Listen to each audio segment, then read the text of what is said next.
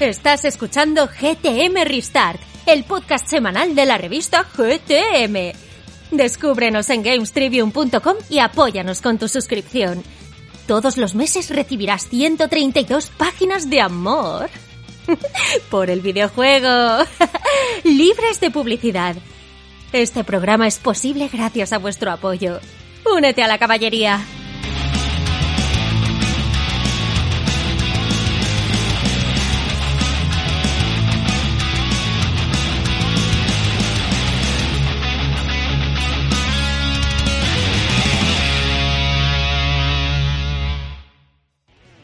Muy buenas a todos y bienvenidos un año más a GTM Restart, tu podcast semanal de videojuegos.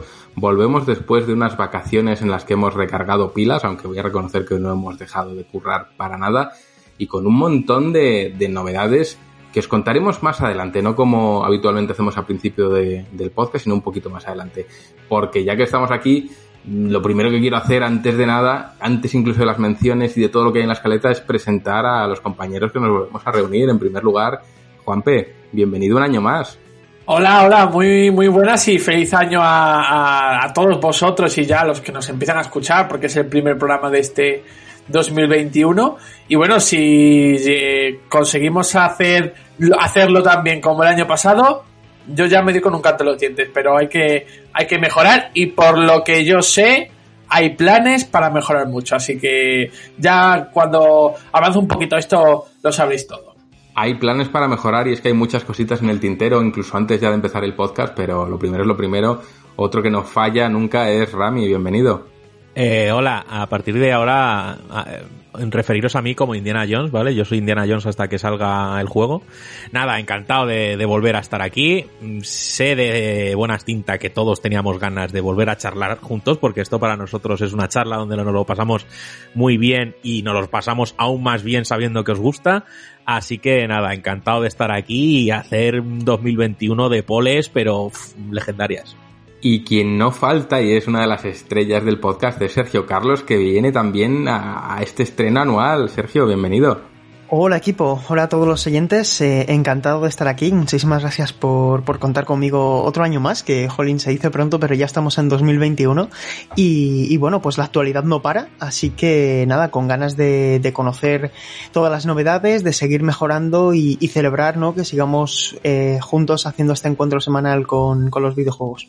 Y es que voy a reconocer que sí que había muchas, muchas ganas de volver aquí detrás de los micros, porque mientras descansábamos han pasado muchas cosas y nos han sorprendido gratamente y para bien. En primer lugar, señalar que nos han, bueno, nos han, no, nos habéis vosotros con, vuestros votos votado como mejor podcast del año en los premios Game Elks y la verdad es que nos ha pillado totalmente por sorpresa. Hubo una maravillosa gala en diferido por el tema del COVID en la gala que asistió Rami y la verdad es que Rami nos pilló por sorpresa. Absolutamente. Eh, estábamos allí y creo que el reconocimiento de estar nominados para mí ya era el mayor premio posible y esta es la típica frase que dice todo el mundo, pero es que es verdad, al final eh, no conocíamos este tipo de premios de Game LX y, fue un honor estar allí porque había gente de, mucho nivel y se nos reconoció como mejor podcast de, de videojuegos. Entonces, muchas gracias, hay que seguir mejorando, hay que seguir haciendo cositas. Muchas gracias a Game LX por hacer ese reconocimiento a todos, porque no todo es un esfuerzo titánico el que hay que hacer para reunir bases de datos, votos y rollos, y joder, agradecérselo y, seguir haciendo podcast, que es lo que le gusta a la gente. A mí de verdad que me sorprendió mucho, no, no lo esperábamos para nada y fue, fue un, un reconocimiento que sentó muy bien, porque aunque se diga que estos premios no importan, pues sí que ayudan mucho a la moral de, de los equipos que estamos detrás de estos proyectos y es cierto que, que fue una grata sorpresa y yo también quiero agradecer a todo el equipo de Game Elks y también por supuesto a todos los que nos habéis votado porque de verdad que se agradece. Y es que este podcast que ahora escuchas ha crecido mucho, mucho, mucho a lo largo del año y es más, mmm, ahora mismo eh, las escuchas del último episodio ya superan las 2.500 y es algo que a principios de año jamás hubiésemos imaginado, así que pues qué menos que daros las gracias a todos los que nos escucháis todas las semanas porque sois quienes hacéis posible esto y al final, gracias a vuestro apoyo, estamos pues trabajando, digamos, un poquito más en darle más cariño al podcast y ya os contaremos más adelante qué planes tenemos para este pequeño espacio auditivo en el que nos juntamos todos una, una vez a la semanita. Más cositas que os quería contar, eh, Rami, también estamos nominados a varias categorías de, de los premios de juego, en los que ya nos hemos llevado alguna que otra sorpresilla a lo largo de, de los años. Hemos ganado el premio a mejor revista, creo que fue en 2017, 2018 y 2019. Eh, el año pasado, si no me equivoco, Rami, tú me corriges, fue también el de mejor podcast. Eh, los dos últimos años ha sido el de mejor medio. Y, y, bueno, volvemos a estar ahí entre los nominados. Y qué decir, que no te voy a pedir que nos votes si no piensas que lo merecemos, pero si piensas que lo merecemos, sí que te agradecemos que vayas ahí. Y es más, si piensas que lo merece cualquier compañero o cualquier otro medio, tómate un minuto, vete ahí a los premios de juego y, deja tu voto porque sea del medio que sea y sea el compañero que sea, estamos seguros de que lo va a agradecer y, es un pequeño detalle a tener con, nosotros. Creo que no me dejo más de, las novedades que queríamos incluir en esta introducción. Las buenas, buenas van a venir después. Así que si os parece y, y no me atraganto, eh, hacemos la presentación de, de, todo lo que está en la parrilla, que son un montón de cositas. Como siempre, la escaleta nos la trae Rami de su, de su puño y letra. Y empezamos, si os parece, con el bloque de actualidad, que, que hay bastantes cositas por lo que puedo ver. El primer notición de la semana es que ha sido una semana cargadita de anuncios potentes. Se ha hablado, y ahora sabéis por qué, de Indiana Jones, de Machine Games y también Star Wars, de Massive Games. Por eso ahora Rami hay que llamarle Indie. Y además, malas noticias para los fans de Harry Potter porque Hogwarts no va a poder abrir sus puertas aún. El proyecto de Warner Bros. se ha retrasado hasta 2022. Por mi parte no hay problema, que salga y que salga bien. Y además, los chicos de, de Project Red han emitido un comunicado en el que piden disculpas y trazan una hoja de ruta para lo que va a ser el año 2021. Por último, en el bloque actualidad, tenemos eh, el evento CES 2021 que nos ha dejado de la mano de Sony pues novedades respecto a sus últimos o a sus lanzamientos programados. Me informa por aquí Indie en diferido que no es Massive Games sino Massive Entertainment, ya decía yo que me sonaba raro, así que errata corregida en el acto. Después del melocotonazo habitual, que sabemos que os encanta, vamos a hablar un poquito de todo lo indie que nos trae el buen Mayen, que sabemos que es una sección que ha gustado mucho y viene para quedarse. Y en el apartado de análisis vamos a hablar de un jueguecito que quizás nos esperáis, nos lo trae Devolver Digital y es Olilla, que es Rami el que está jugándolo, así que nos contará sus impresiones. En el apartado retro, que esto es terreno sagrado de Rami, yo leo textualmente lo que pone aquí, y dice así, el buen doctor Bello vuelve a la universidad para impartir sus clases de arqueología aviar. Lo que no podría imaginar en medio de una excursión con sus alumnos por Villanueva del Trabuco es que encontraría la lanza de Pollinos, una reliquia de antigua religión aviar, los Chikenakis. Templo maldito, misterio, historia y su sensual sonrisa como aliño llega el repaso retro a los juegos de Indiana Jones. Así que yo lo dejo ahí.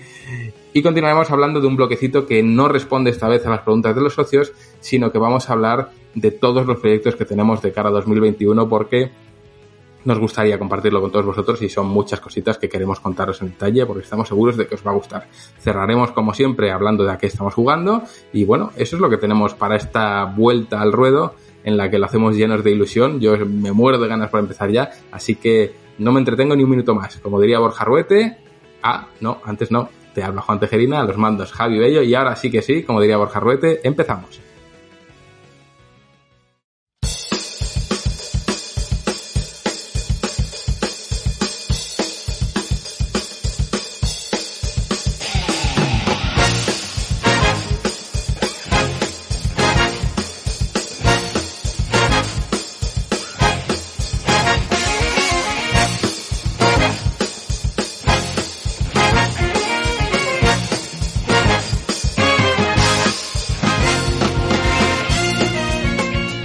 Nuevo juego de Ramiro Jones, nuevo juego de Star Wars. Ha sido una semana cargada de anuncios potentes y quién mejor que Sergio Carlos para ponernos al día de cómo está volviendo la industria en, este 2021. Sí, eh, hay un punto en común en estos dos eh, proyectos, lo comentaba con, con, Ramiro esta mañana, ¿no? A, a, la hora de hacer la escaleta, eh, y, y, y, es que al fin y al cabo, lo que verdaderamente ha sido noticia esta semana es que Lucasfilm Games se ha eh, inaugurado, ¿no? Digamos que Lucasfilm ha creado este nuevo sello, eh, lo que ellos consideraban una nueva era para los videojuegos dentro de todas las licencias eh, que tiene Lucasfilm en su poder y eh, no se han hecho de rogar los anuncios. De hecho, creo que nos ha pillado a todos por sorpresa, por un lado, que durante la tarde de, del martes 12 de enero conocíamos que Bethesda está eh, encargándose con Todd Howard como productor ejecutivo de un nuevo videojuego de Indiana Jones y lo está haciendo Machine Games, que son los autores de las últimas iteraciones de la saga Wolfenstein. Eso por un lado, pero es que ahí no quedaba la cosa, porque ayer eh, en la fecha en que estamos grabando, eh, miércoles, pues conocíamos que Ubisoft Massive, no, no confundir eh, exactamente con Massive Entertainment, y no te preocupes Juan, porque ese error lo hemos tenido todos en alguna ocasión durante estos días, pues Ubisoft Massive, que son los creadores de, The Division, es decir, son gente experta, al igual que Matching Games en, títulos de disparos en primera persona, están desarrollando un nuevo juego de Star Wars. Y os preguntaréis, eh, género, no conocemos género. Fecha, no conocemos fecha. Eh, plataformas, no conocemos plataformas. Han sido los típicos anuncios que simplemente pues, nos han dado a conocer la existencia de, estos proyectos. Sabemos muy poquito, conocemos algún que otro directivo detrás de ellos, pero eh, digamos que todavía eh, se desconoce, no ha trascendido el estado del desarrollo de estas obras. Sí que me gustaría agregar que en cuanto al videojuego de Star Wars han comunicado que se trata de una aventura original de Star Wars diferente a todo lo que se ha hecho eh, a todo lo que se ha hecho hasta el momento. No obstante, eh, aquí creo que hay más margen para el deseo y la especulación que para las certezas porque todavía no sabemos nada. De hecho, eh, podemos esperar que los juegos se pongan a la venta en 2022, 23 o incluso 21, porque es que yo insisto, no sabemos el estado de estos desarrollos, si van a pretender, por ejemplo, en el caso de Indiana Jones, que la publicación del videojuego coincida con el estreno de ese Indiana Jones 5, cuya, cuyo rodaje, si todo va bien y lo permite la situación sanitaria, empezará este mes de agosto. Así que no sé a vosotros, os paso ya el testigo, qué os han parecido estos anuncios, pero por ahora nos tenemos que conformar, como digo, con, con el mero hecho de que sabemos que están en desarrollo, ¿no? Pues yo sé de uno que ahora mismo se está ausentando porque está atendiendo una recogida de, envíos. Le ha gustado mucho, mucho, mucho y ahora hablará cuando vuelva este anuncio de Indiana Jones. Tanto es así que, bueno, el chat en el momento ardió y me dijo esto tiene que ser portada sí o sí, lo tiene que ilustrar Isa y, y bueno, bueno, en plan, eh, hago lo que me pidáis, pero esto tiene que ser portada. Yo creo que al margen de lo que nos pidió Rami, eh, va a ser un juego lo suficientemente importante como para que sea portada en la revista. Pero bueno, por lo demás, yo reconozco que ni de Indiana Jones ni de Star Wars soy especial fan, a pesar de que, bueno, me he visto el Mandalorian y, me ha gustado bastante.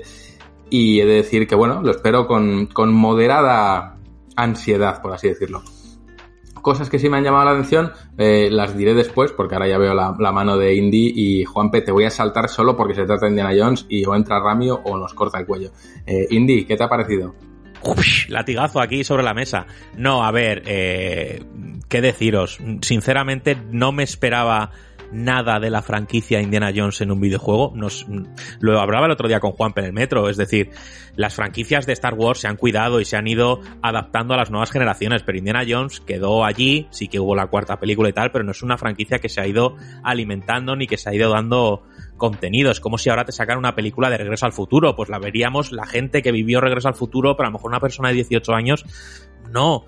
Entonces, ¿qué queréis que os diga? Pues fue un golpe a, mis recuerdos y fue algo maravilloso y es un teaser que ya he fulminado 5.000 millones de veces viendo los detalles de los mapas del Vaticano que se ven ahí, el pasaporte eh, en Roma, una especie de ruinas como aztecas o mayas, pero no sé muy bien. Entonces, no sé, ha sido muy, muy ilusionante la verdad y, y espero, no sé qué va a ofrecernos Machine Games porque es, un, es una empresa especializada en los first person shooter, en los, juegos de disparos en primera persona y entonces no sé qué nos va a ofrecer, entonces si se salen de, de lo que suelen hacer, pues me gusta todavía más, entonces no sé, creo que, que, es una empresa que le viene el juego como anillo al dedo y, y a ver qué sucede. Y respecto a lo de Star Wars nos cogió a todos con, por sorpresa, sobre todo que ya saliera de EA eh, todo el tema de desarrollo de, juegos de Star Wars y, la gente empezó a plantear, oye, pero ¿qué pasa con EA? Ya no tienen tal.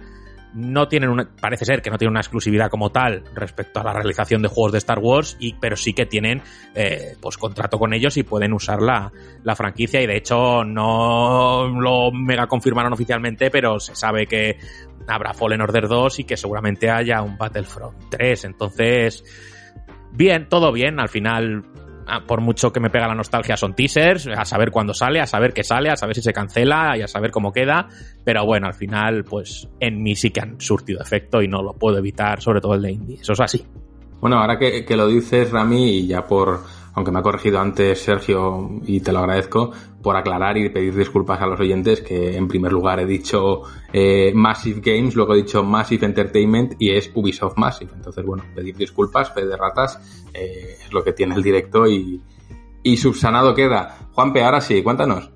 Yo estaba pensando, en realidad, porque cuando he leído las noticias, y como ha dicho Sergio al principio, es un conjunto y el nexo común de ambas noticias es que pues se ha recuperado ese sello que eh, se ha está viviendo una segunda juventud, o sea, ha habido una resurrección por parte de, de Lucasfilm. Eh, atrás quedó LucasArts, bueno, pues eh, ahora Lucasfilm Games coge ese testigo y viene todo y viene, y viene pisando bastante fuerte con, ya no solo con juegos de, de, de Star Wars, que eh, pues tenemos bastantes ya en los últimos años en el mercado, sino con ese juego de Indiana Jones. Pero yo estaba, mm, lo que a mí más... Em, eh, pues intriga me crea, ¿no? Es todo este entramado eh, de derechos que hay con Electronic Arts, ahora es Ubisoft el que se va a encargar de un nuevo juego de, Star Wars, y me da precisamente que, que, el hecho de que haya sido posible que Disney y Lucasfilms eh, le hayan podido dar un juego a, a, a, Ubisoft, porque un contrato es un contrato, es todo el tema de Lucasfilm Games, que haya un sello que, pues, eh, esto se suma ya a la tendencia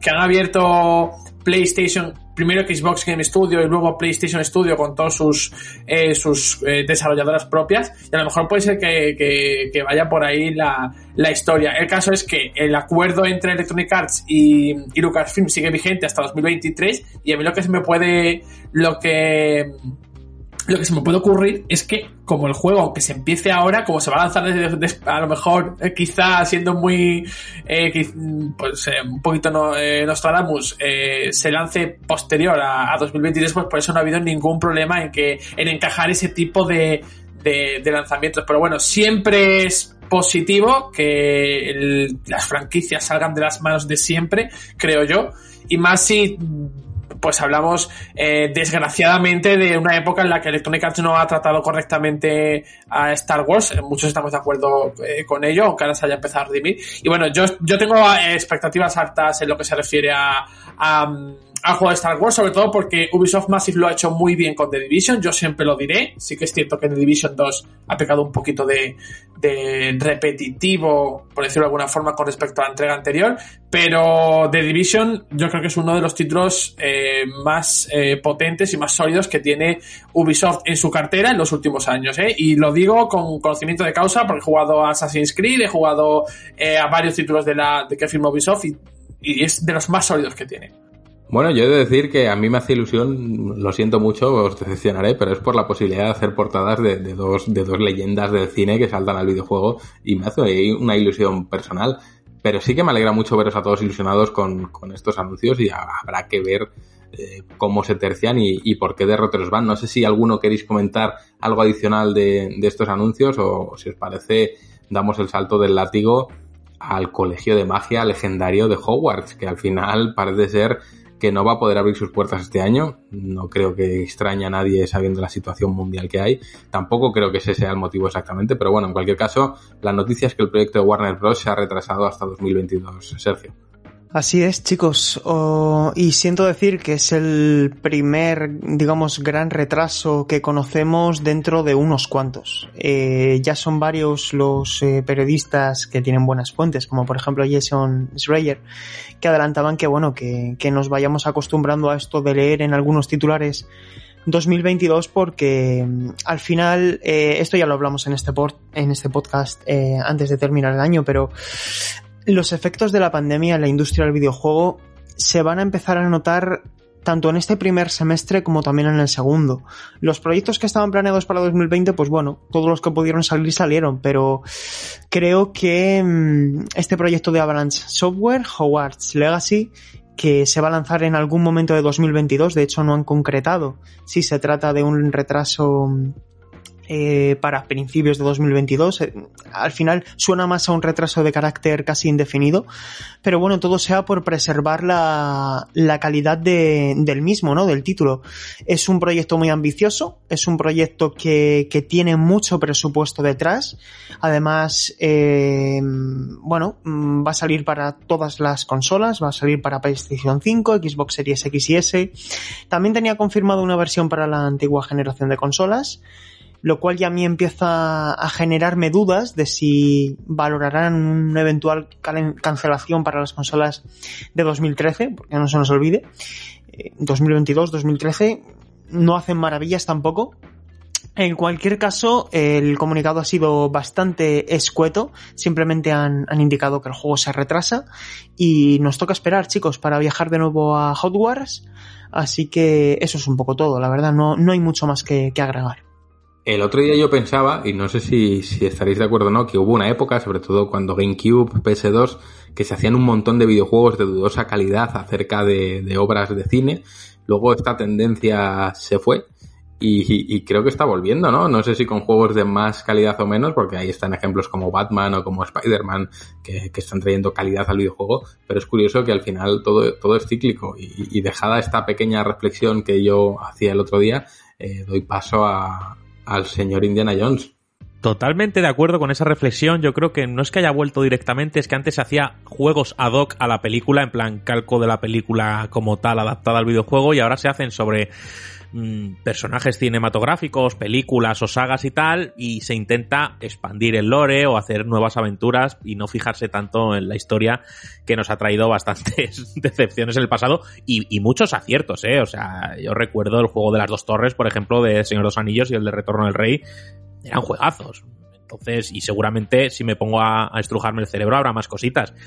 Pero sinceramente, y, respecto al título que nos atañe aquí ahora mismo, que es Harry Potter y las varitas filosofales, eh, creo que nos sorprende mucho, ¿no? Creo que aquí dijimos cuando se enseñó ese teaser, en ese evento de Sony, que creo que me recordó Juanpe, que eso no tenía una calidad que nos tirara para atrás de la silla, es decir, si se acordáis ese carruaje que se veía un poco, sí que es verdad que el juego era un pelín caricato pero no, no terminaba de, de fliparnos. Entonces yo creo que esto es una sabia decisión y, oye, hay que saber esperar para que las cosas estén bien, que creo que la experiencia ya nos ha hablado sobre ello y, y ya está. Espero que salga un juego excelente y Wingardium Leviosa para todos.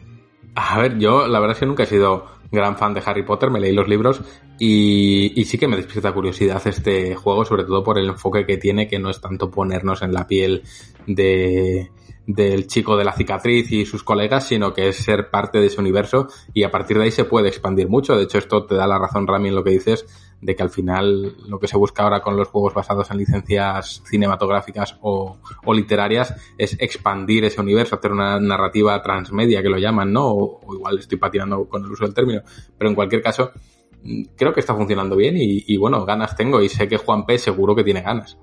Sí, yo realmente me apetece muchísimo. Es cuando se anunció este, este juego en el evento que hizo Sony en septiembre, que yo le comenté a, a Ramiro Queramayo, que es cuando se presentó oficialmente el aspecto del PlayStation 5. No, eh, fue en el evento después en el que ya hablaban de juegos y demás.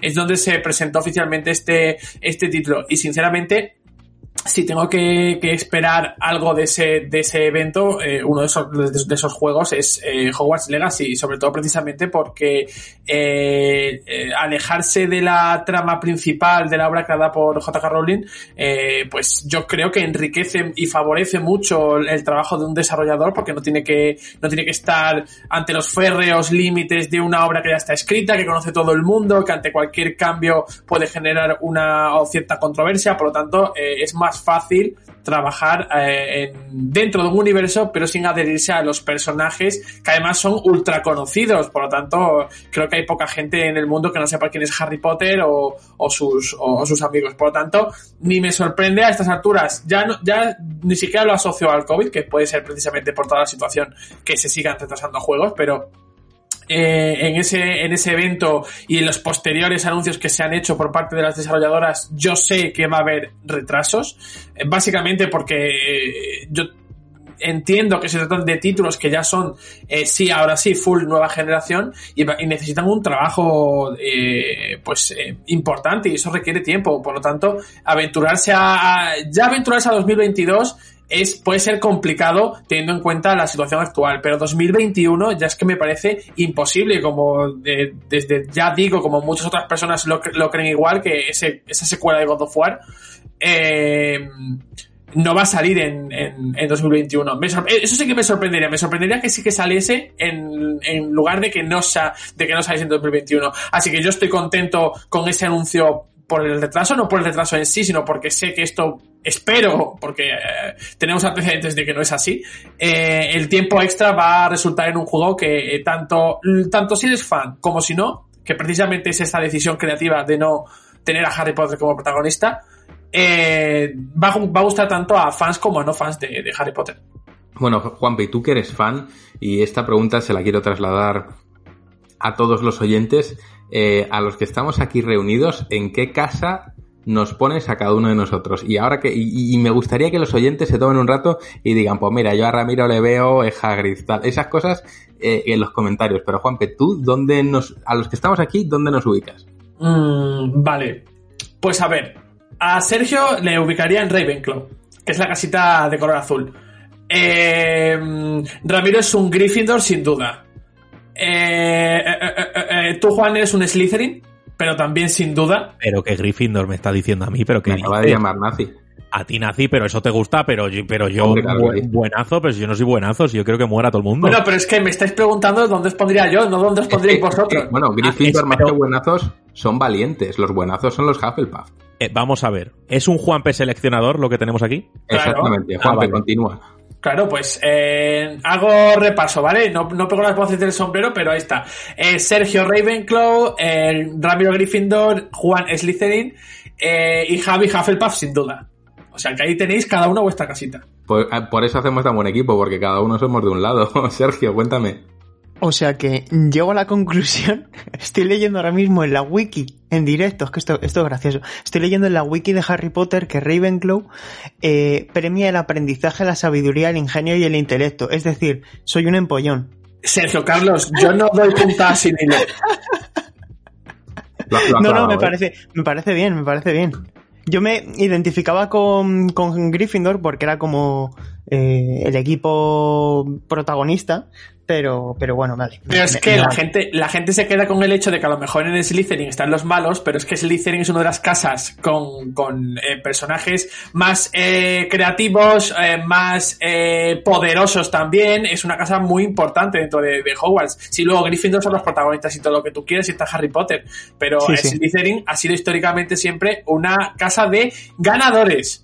Esto es como en, Juego de Tronos, que la serie a lo mejor es más tendiente a dar protagonismo a la casa de los Stark, pero en los libros es muchísimo más repartido todo.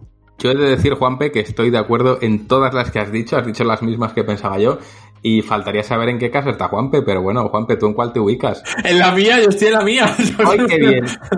No, Juanpe está claro que es un elfo doméstico. Él no posta en ninguna casa. no, yo a Juan P. le veo. Hombre, eh, fregando, puedes estar en la casa, sí, siendo un elfo doméstico, sí. yo le veo a caballo entre Hufflepuff y Gryffindor, pero bueno, ahí, ahí lo dejo. No soy sombrero, ese es Juan P.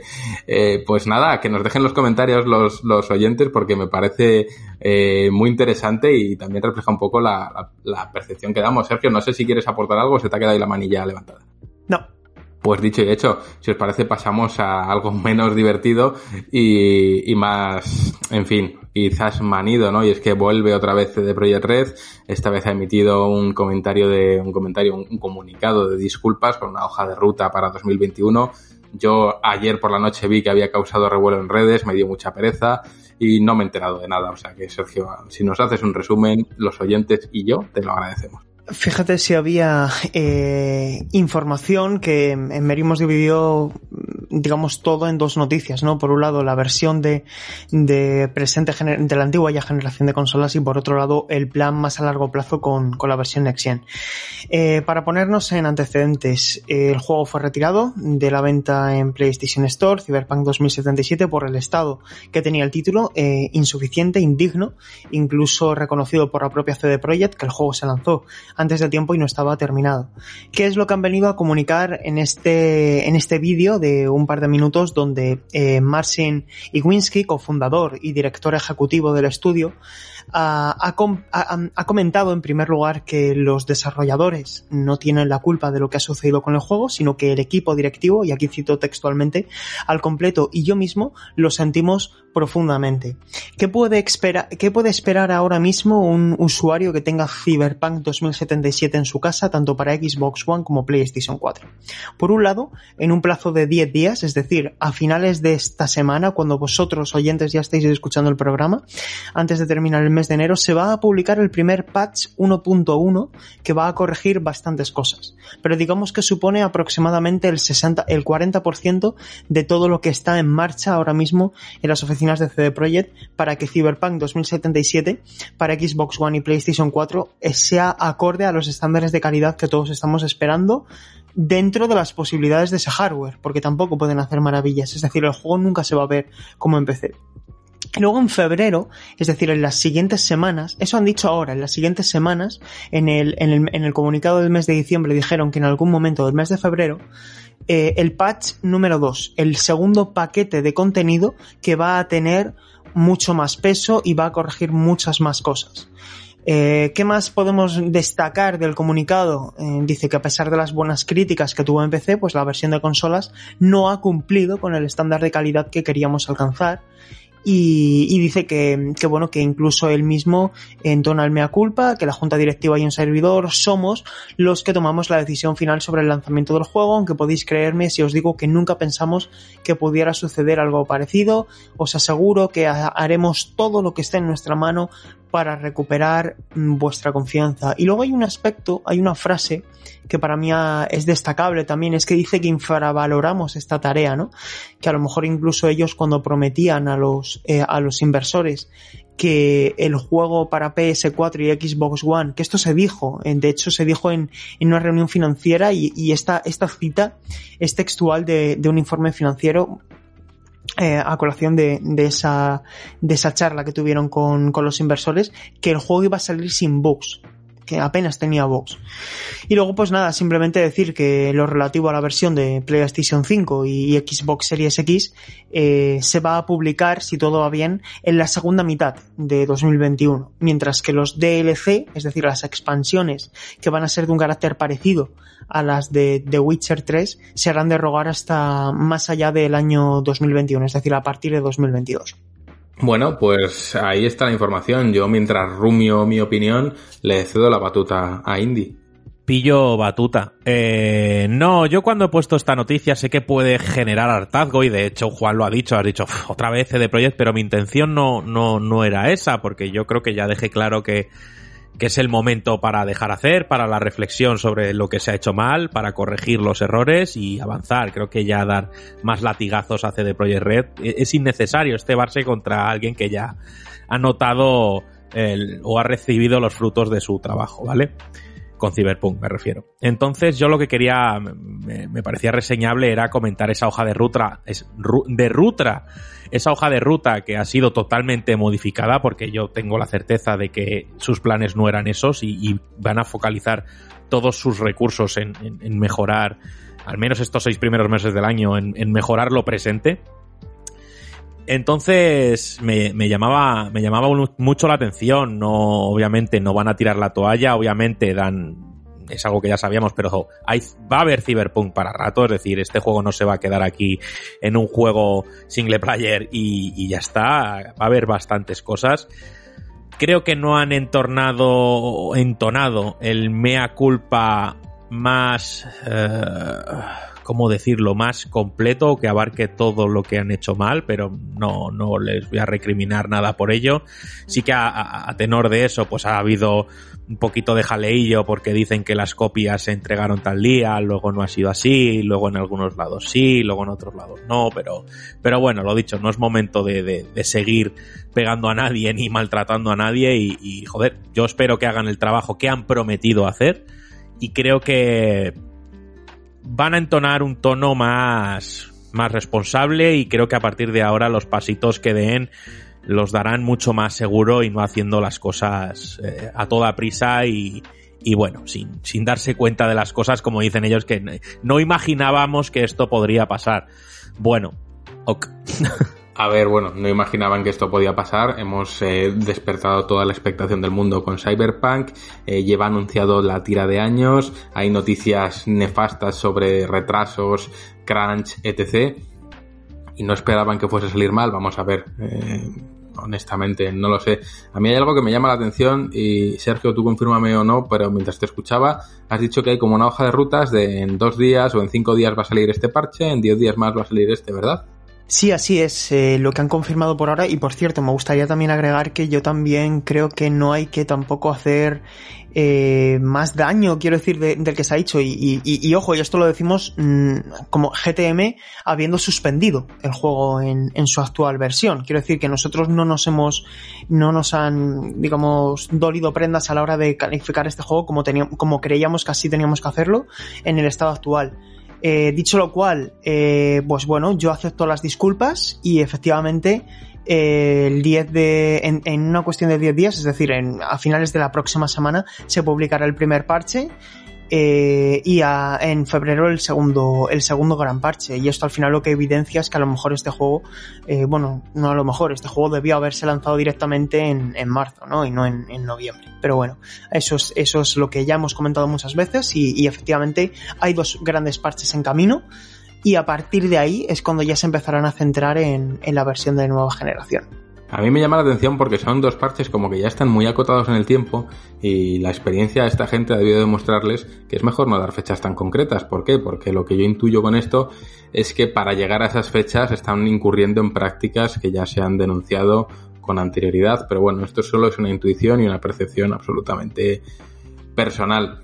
Mm, yo tampoco soy de hacer leña del árbol caído, ni mucho menos. Quería felicitar antes de que Sergio lo dijese a Sergio aquí por el análisis que ha hecho en, este número de enero de Cyberpunk.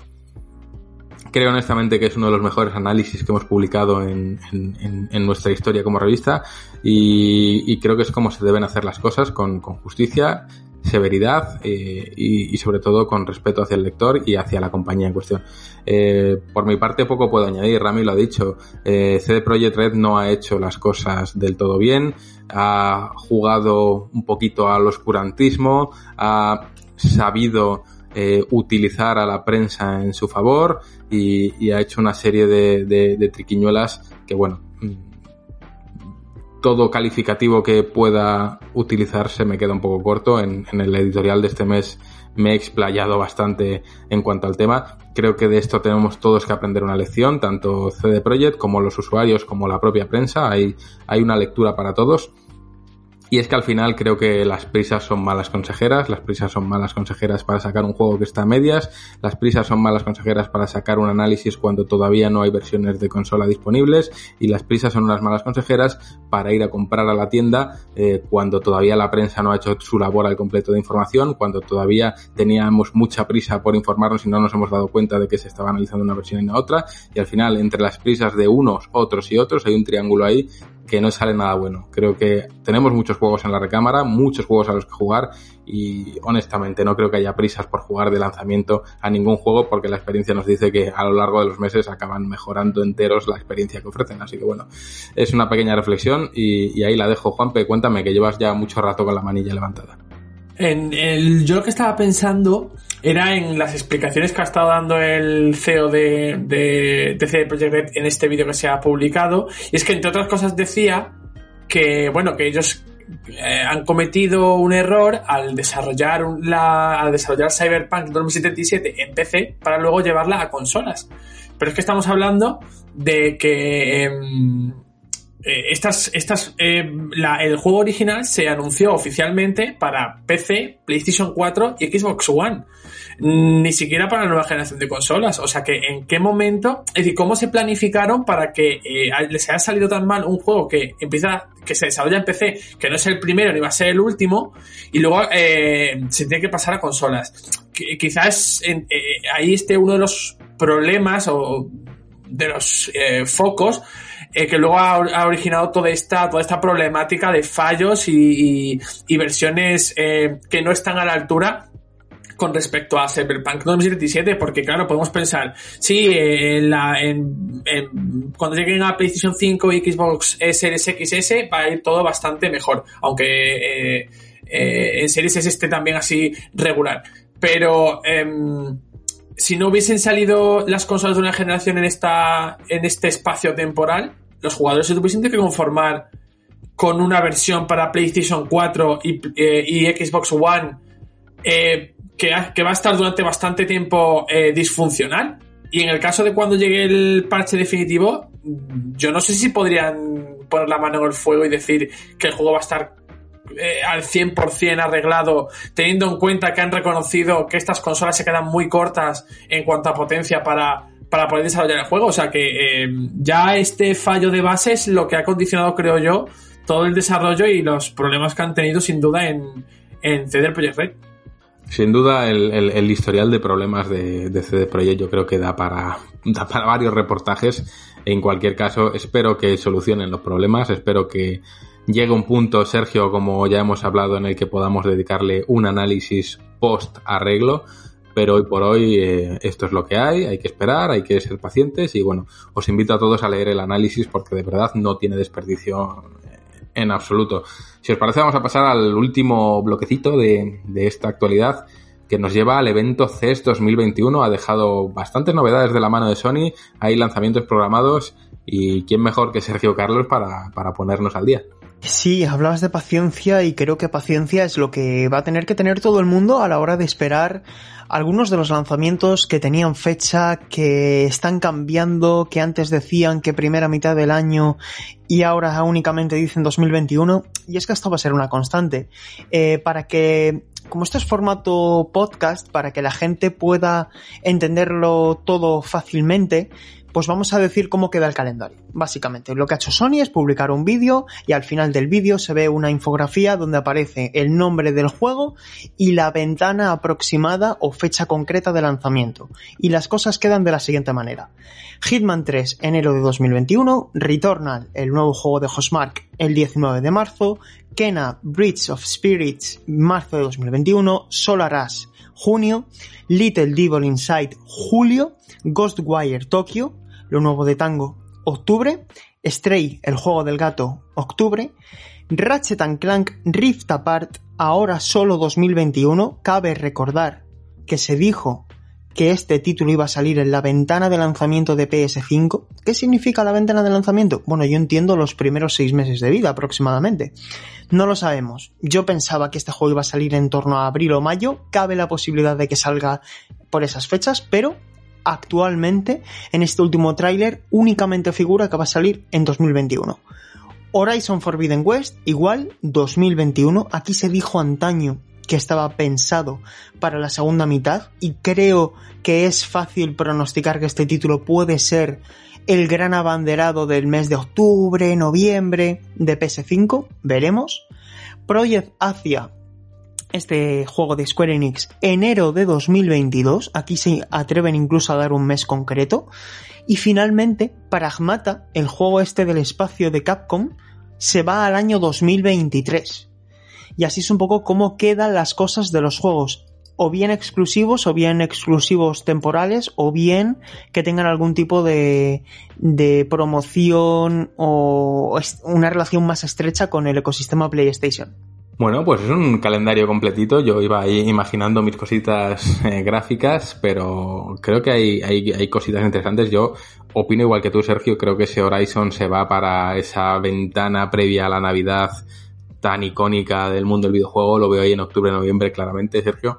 Sí, y un último detalle que antes de dar os paso a vosotros, eh, chicos, eh, no han dicho dos nombres que son muy importantes dentro de la alineación de juegos exclusivos de PS5 y son Gran Turismo 7 que también está programado para 2021 y aunque creo que todos pensemos que puede ser uno de los retrasos para 2022, God of War. Porque God of War, que ahora entendemos bajo el nombre de, digamos, Ragnarok, que es el subtítulo que pusieron tentativo, está programado para 2021. A mí me extrañaría mucho, pero bueno, en este tráiler no han dicho nada al respecto, tampoco de Gran Turismo, pero ojito porque a título oficial siguen programados para 2021. Hombre, es que ese Ragnarok es, es muy jugoso. Rami, ¿tú qué piensas? Yo solo mm, pondría God of War Filomena, sería la hostia. Hostia, ya ves. Nada, eh, creo que ya dijimos aquí que cuando ese teaser eh, salió de los Game Awards de God of War, mm, yo no lo veía en 2021, así que no me importa si no llega en 2021, es más, prefiero que no llegue en 2021. Me llama mucho la atención lo de Kena, mm, marzo 2021 y que no tengamos fecha todavía de día. Creo que no me lo quiero creer mucho. Y bueno, sí me llama la atención esas ausencias que, señalizaba Sergio Carlos y también lo de Ratchet Clank. Entonces, como hemos dicho antes, esto va a ser un baile de fechas continuo. Al final, todo esto nos ha trastocado los planes a todos. Pero, pero bueno, a ver qué está por llegar. No lo sé. Es que, claro, a nosotros nos dan todas estas fechas y nos volvemos locos. Pero es que al final hay que, hay que esperar, ser pacientes y esperar a ver cuál es la fecha final de todos estos juegos, porque si queréis, podemos coger esta lista perfectamente y, marcar con un tic verde todos los que se cumplen, ¿vale? Obviamente los que tienen día, Hitman 3 y Returnal, si no se cumple será complicado, pero el resto me gustaría saber cuántos de ellos se cumplen 100%, no sé, igual hasta me lo apunto. Bueno, a ver, yo lo que quiero es que salgan bien, que salgan sin prisas, me da igual el tema fecha, porque al final yo miro mi biblioteca de juegos y eso no deja de crecer y hay que terminarlos y, al final, fíjate, luego lo hablaremos más adelante, pero yo estoy disfrutando como un cochino de ese Sonic 2 de Mega Drive, o sea que ahí voy con, con retraso, que es un juego que en su día nunca me llega a pasar, o sea que al final que la industria vaya con más calma, que no pasa nada y que los juegos salgan bien puliditos y, no pasen cosas como la que hablábamos en la noticia anterior. No sé chicos si alguien quiere añadir algo a, los lanzamientos de Sony, la verdad es que estamos todos expectantes y, habrá que ver cómo se desarrolla el año porque bueno, las noticias no son muy halagüeñas en cuanto a que dicen que viene una tercera oleada de COVID, que estamos peor que nunca y bueno, eh, todas estas fechas a cogerlas con pinzas. Ahora sí, Sergio, cuéntame. Sí, eh, hay, hay que decir que la propia Sony ha dicho, lo digo por si alguien se extraña de que haya tantos juegos programados para el primer año de, de grandes exclusivos, ¿no? Imaginaos, si todo sale, tendríamos un Gran Turismo, Ratchet Clank, eh, Horizon, God of War, son muchos juegos para un primer año de una, muchos juegos potentes, me refiero, para un primer año de una consola, pero es que Sony pretende hacer la transición más rápida de la historia entre, en consolas PlayStation, ¿no? Es decir, pretenden que esos ciento y pico millones de usuarios de PS4 empiecen pronto a verse atractivos por PS5 para dar el salto pronto. Y si lo piensas a nivel eh, a nivel de, digamos, de empresa tiene sentido o se puede llegar a entender que quieran una transición más rápida que con otras generaciones por un motivo muy sencillo y es que PS5 es totalmente retrocompatible con PS4. Es decir, eh, PS4 no, no podía ejecutar los juegos de PS3 y eso por lo tanto establecía una barrera muy gruesa entre ambas consolas y ahora no es así. Por lo tanto, como son usuarios compatibles, es lógico que quieran que poco a poco la gente vaya dando el salto y vamos, si todo sale como está planeado para Sony, si no hay problemas, puede ser un primer año espectacular a, a la altura de digamos un 2017 de Nintendo. Justo eso iba a decir, que, tenemos como referente ese 2017 de Nintendo, donde hizo un primer año espectacular para Switch y le sirvió para coger todo el impulso que aún hoy le dura. Entonces, bueno, eh, ojalá sea así, saldremos ganando todos, pero sobre todo que salgan bien. Lo que decía Rami de ese God of War, yo pensaba, digo, a ver, si al final están reciclando assets, si ya tienen el motor más o menos montado, o sea, si el trabajo duro sobre el que se hizo el primer juego en la etapa nórdica mm, está ahí, quizás sí es fácil o es más fácil desarrollar una continuación. Honestamente, no lo sé, hablo desde, desde la más absoluta ignorancia. Pero bueno, habrá que ver. Mientras sea algo bueno y, factible, lo disfrutaremos todos. Y ahora sí, creo que ya llega el momento de, cerrar este bloquecito de actualidad. Vamos a pasar con el melocotonazo y más adelante nos espera el buen Mayen con sus recomendaciones indie, así que os dejo con uno de mis temas favoritos, que es Warriors of the World, pero no lo canta uno de mis grupos favoritos, sino es una versión de Brides of Lucifer. Así que, Javi, pínchanos a las mujeres de Lucifer y volvemos con Mayen.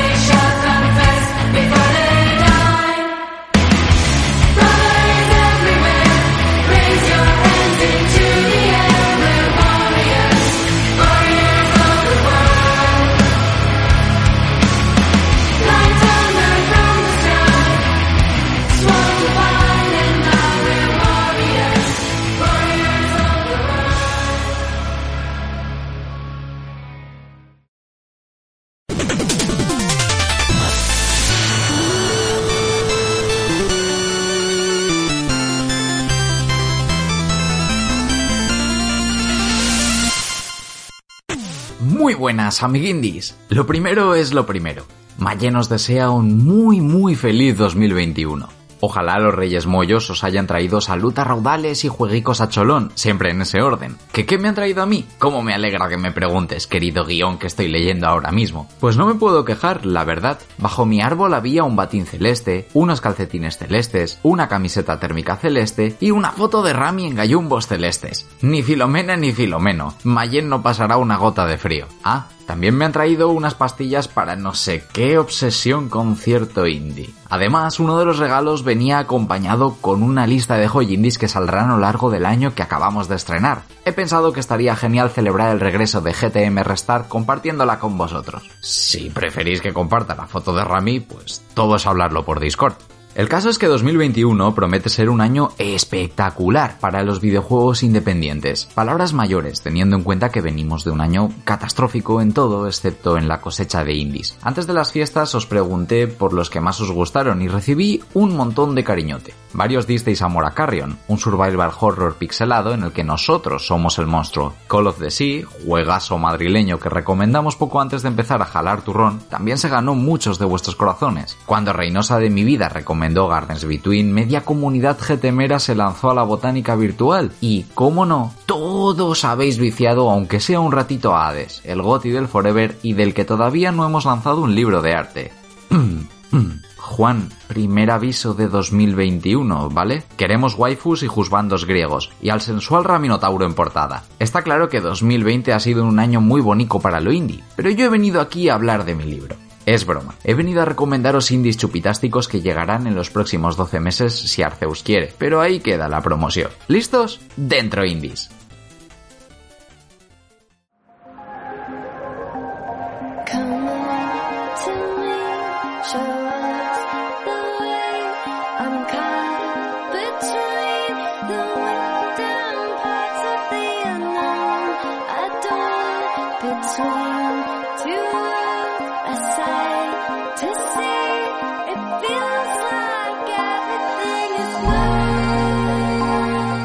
No es la primera vez que me oiréis hablar de Sable. Llevo unos añitos incluyéndolo entre las promesas de lo indie que están a puntito de caramelo, pero siempre se retrasa un año más. Tampoco me enfado porque a mí me pasa lo mismo, que cada año un poco más retrasado. En 2021, no obstante, tengo una corazonada. Aunque Sable se anunció en 2018, su desarrollo está avanzadísimo y My Body ready para explorar su enorme mundo abierto. Que no cunda el pánico. Este no es el enésimo calco de la típica UV plantilla repleta de iconitos. Su planteamiento del sandbox abraza una fórmula sin combates y con un argumento de todo menos lineal, así como libertad absoluta para descubrir sus misterios. En lugar de contar una gran historia obligándonos a ir de un punto a otro del mapa, la obra de Shedworks nos permite decidir qué microrelatos queremos conocer. Hay decenas de misiones con pequeñas historias que sirven para contar un relato mayor, pero cuyo orden depende totalmente de nuestra curiosidad. Tras el impacto de Breath of the Wild, un mundo verdaderamente abierto es de agradecer. Es más, es que es exigible y yo ya no me acostumbro a otra cosa y seguro que vosotros tampoco. Y más si su estética recuerda al mejor estudio Ghibli, como en este caso. Apuntadísimo en la agenda mayendaria para PlayStation 4, Xbox One, Xbox Series, Windows y Mac. Switch y PlayStation 5, pues también caerán, no preocuparse. No es que haya nada confirmado, pero el Tito Mayen lo sabe.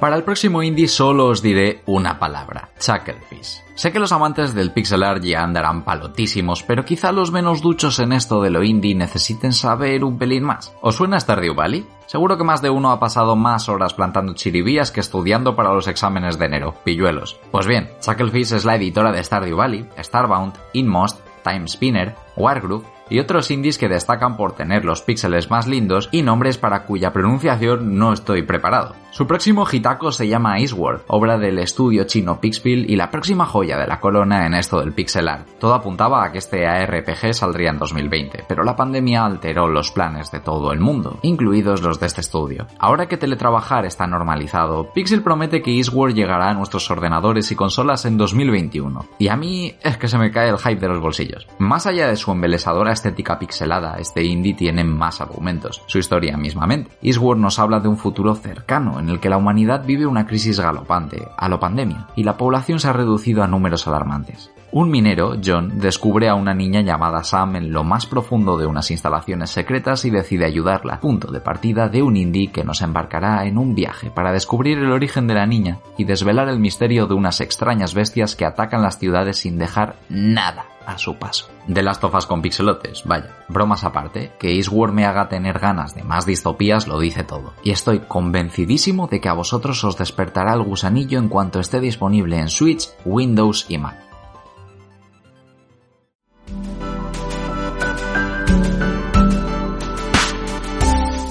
Y hasta aquí puedo leer, al menos de momento. Mi intención es continuar recomendando promesas indies para 2021 a lo largo del mes de enero, para que llenéis vuestras wishlists de juegazos a seguir. Por lo tanto, no hace falta que diga que la sección indie de la semana que viene es un must, pero para eso aún queda un montón de programa y unos cuantos días más. Mientras, Mayen se va al baño a jugar con la Switch. O mejor, con la foto de Rami en Gallumbos Celestes. Nos fapeamos, digo, nos leemos en Twitter y Discord. Chao, amiguindis.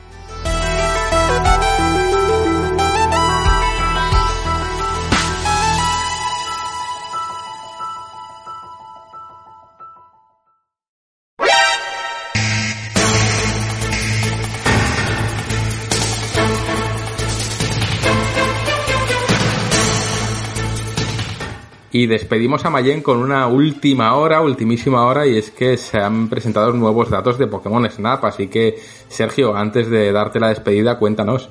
Pues sí, eh, nos ha pillado a todos yo creo que comiendo, haciendo la comida o, a punto de comer. Eh, pues básicamente New Pokémon Snap, que sabíamos que estaba en desarrollo, eh, va a lanzarse este 30 de abril en, en exclusiva para Nintendo Switch y hay bastantes novedades que vamos a resumir rápidamente para que especialmente aquellos que ya conociesen el juego original, Pokémon Snap de 1999 para Nintendo 64, pues puedan saber qué pueden esperar de este Está desarrollado, eso ya lo sabíamos por Bandai Namco. Eh, se va a desarrollar en una región que se llama Leminis, es decir, no está basada en ninguna de las regiones de Game Freak de la serie principal. Tenemos al profesor Espejo, que va a hacer el equivalente de profesor Snack, Snap y, uh, perdón, de profesor Oak, y nos va a encargar la investigación de fotografiar Pokémon a lo largo de toda la generación. Se mantiene la jugabilidad en, en Shooter on Rails y esta vez, al contrario que en el título original que tenía 63 criaturas, aquí vamos a tener más de 200. Que se hayan podido identificar, pues bueno, ya hemos visto aproximadamente unas 60, hay de todas las generaciones, de las, 80, de las 8 generaciones. Va a ser un título single player, no va a tener modo online, lo cual no quita que se vayan a poder aplicar eh, no funcionalidades en línea, sino que el título se vaya a ver muy enriquecido por la compartición de imágenes a través de redes sociales de la gente, ¿no? Que, que comparta sus, sus capturas. Como siempre, al terminar cada, cada investigación, el profesor espejo va a evaluar nuestros, nuestras fotografías, ¿no? Con diferentes parámetros. Técnica, posición, tamaño, si hay más de un Pokémon en pantalla, va a valorar más eh, parámetros que en el juego original de Nintendo 64 y además un aspecto interesante, que además es una novedad digamos original de este título, es que hay un fenómeno, el fenómeno Lumini, que es que mmm, en diferentes circunstancias los Pokémon van a tener un tamaño más grande de lo habitual y van a tener una especie de brillo especial. Si conseguimos, ya veremos cómo, hacer que los Pokémon aparezcan, si es que no aparecen de manera repentina en ese estado, así eh, y les fotografiamos pues conseguiremos una mejor puntuación, conseguiremos mejores fotos y podremos rellenar digamos nuestra fotodex más enriquecida de lo normal. Así que, ¿cuál es el reto? ¿Cuál es el propósito de este juego?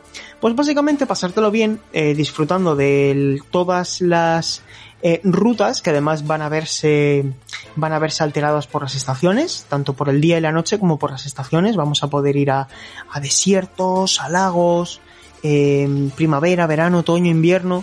Y, y, va a haber un montón de especies, así que va a ser, digamos, una versión súper vitaminada. No es un remake, es básicamente un nuevo juego, pero que eleva la idea original de juego de Nintendo 64 un paso más allá y además a juzgar por el apartado artístico y aquí ya sí que esto ya es opinión me parece que es un juego que luce muy bonito que se ve muy bien y que va a ser uno de los juegos más destacados de, de Nintendo Switch para esta para este primer semestre qué gran momento para que vuelva Pokémon Snap en, un, en una época en la que está de moda el modo foto, ¿verdad?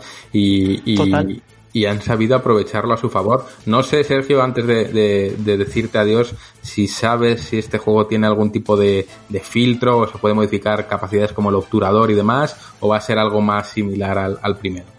Muy buena pregunta, Juan. Eh, no lo sabemos eh, si va a haber, por ejemplo, edición de fotos. Yo supongo que lo que te preguntas es si, por ejemplo, al margen de que el profesor luego evalúe cuáles son las mejores fotos que hemos hecho dentro de las que elegimos, que esto se mantendrá igual, ¿no? Digamos, si has hecho fotos a cuatro, cuatro fotos a un Squirtle, tendrás que elegir una, que es la que luego vas a llevar a la evaluación pero claro, las que almacenamos podremos editarlas con filtros, con la luz, la gama cromática, etcétera.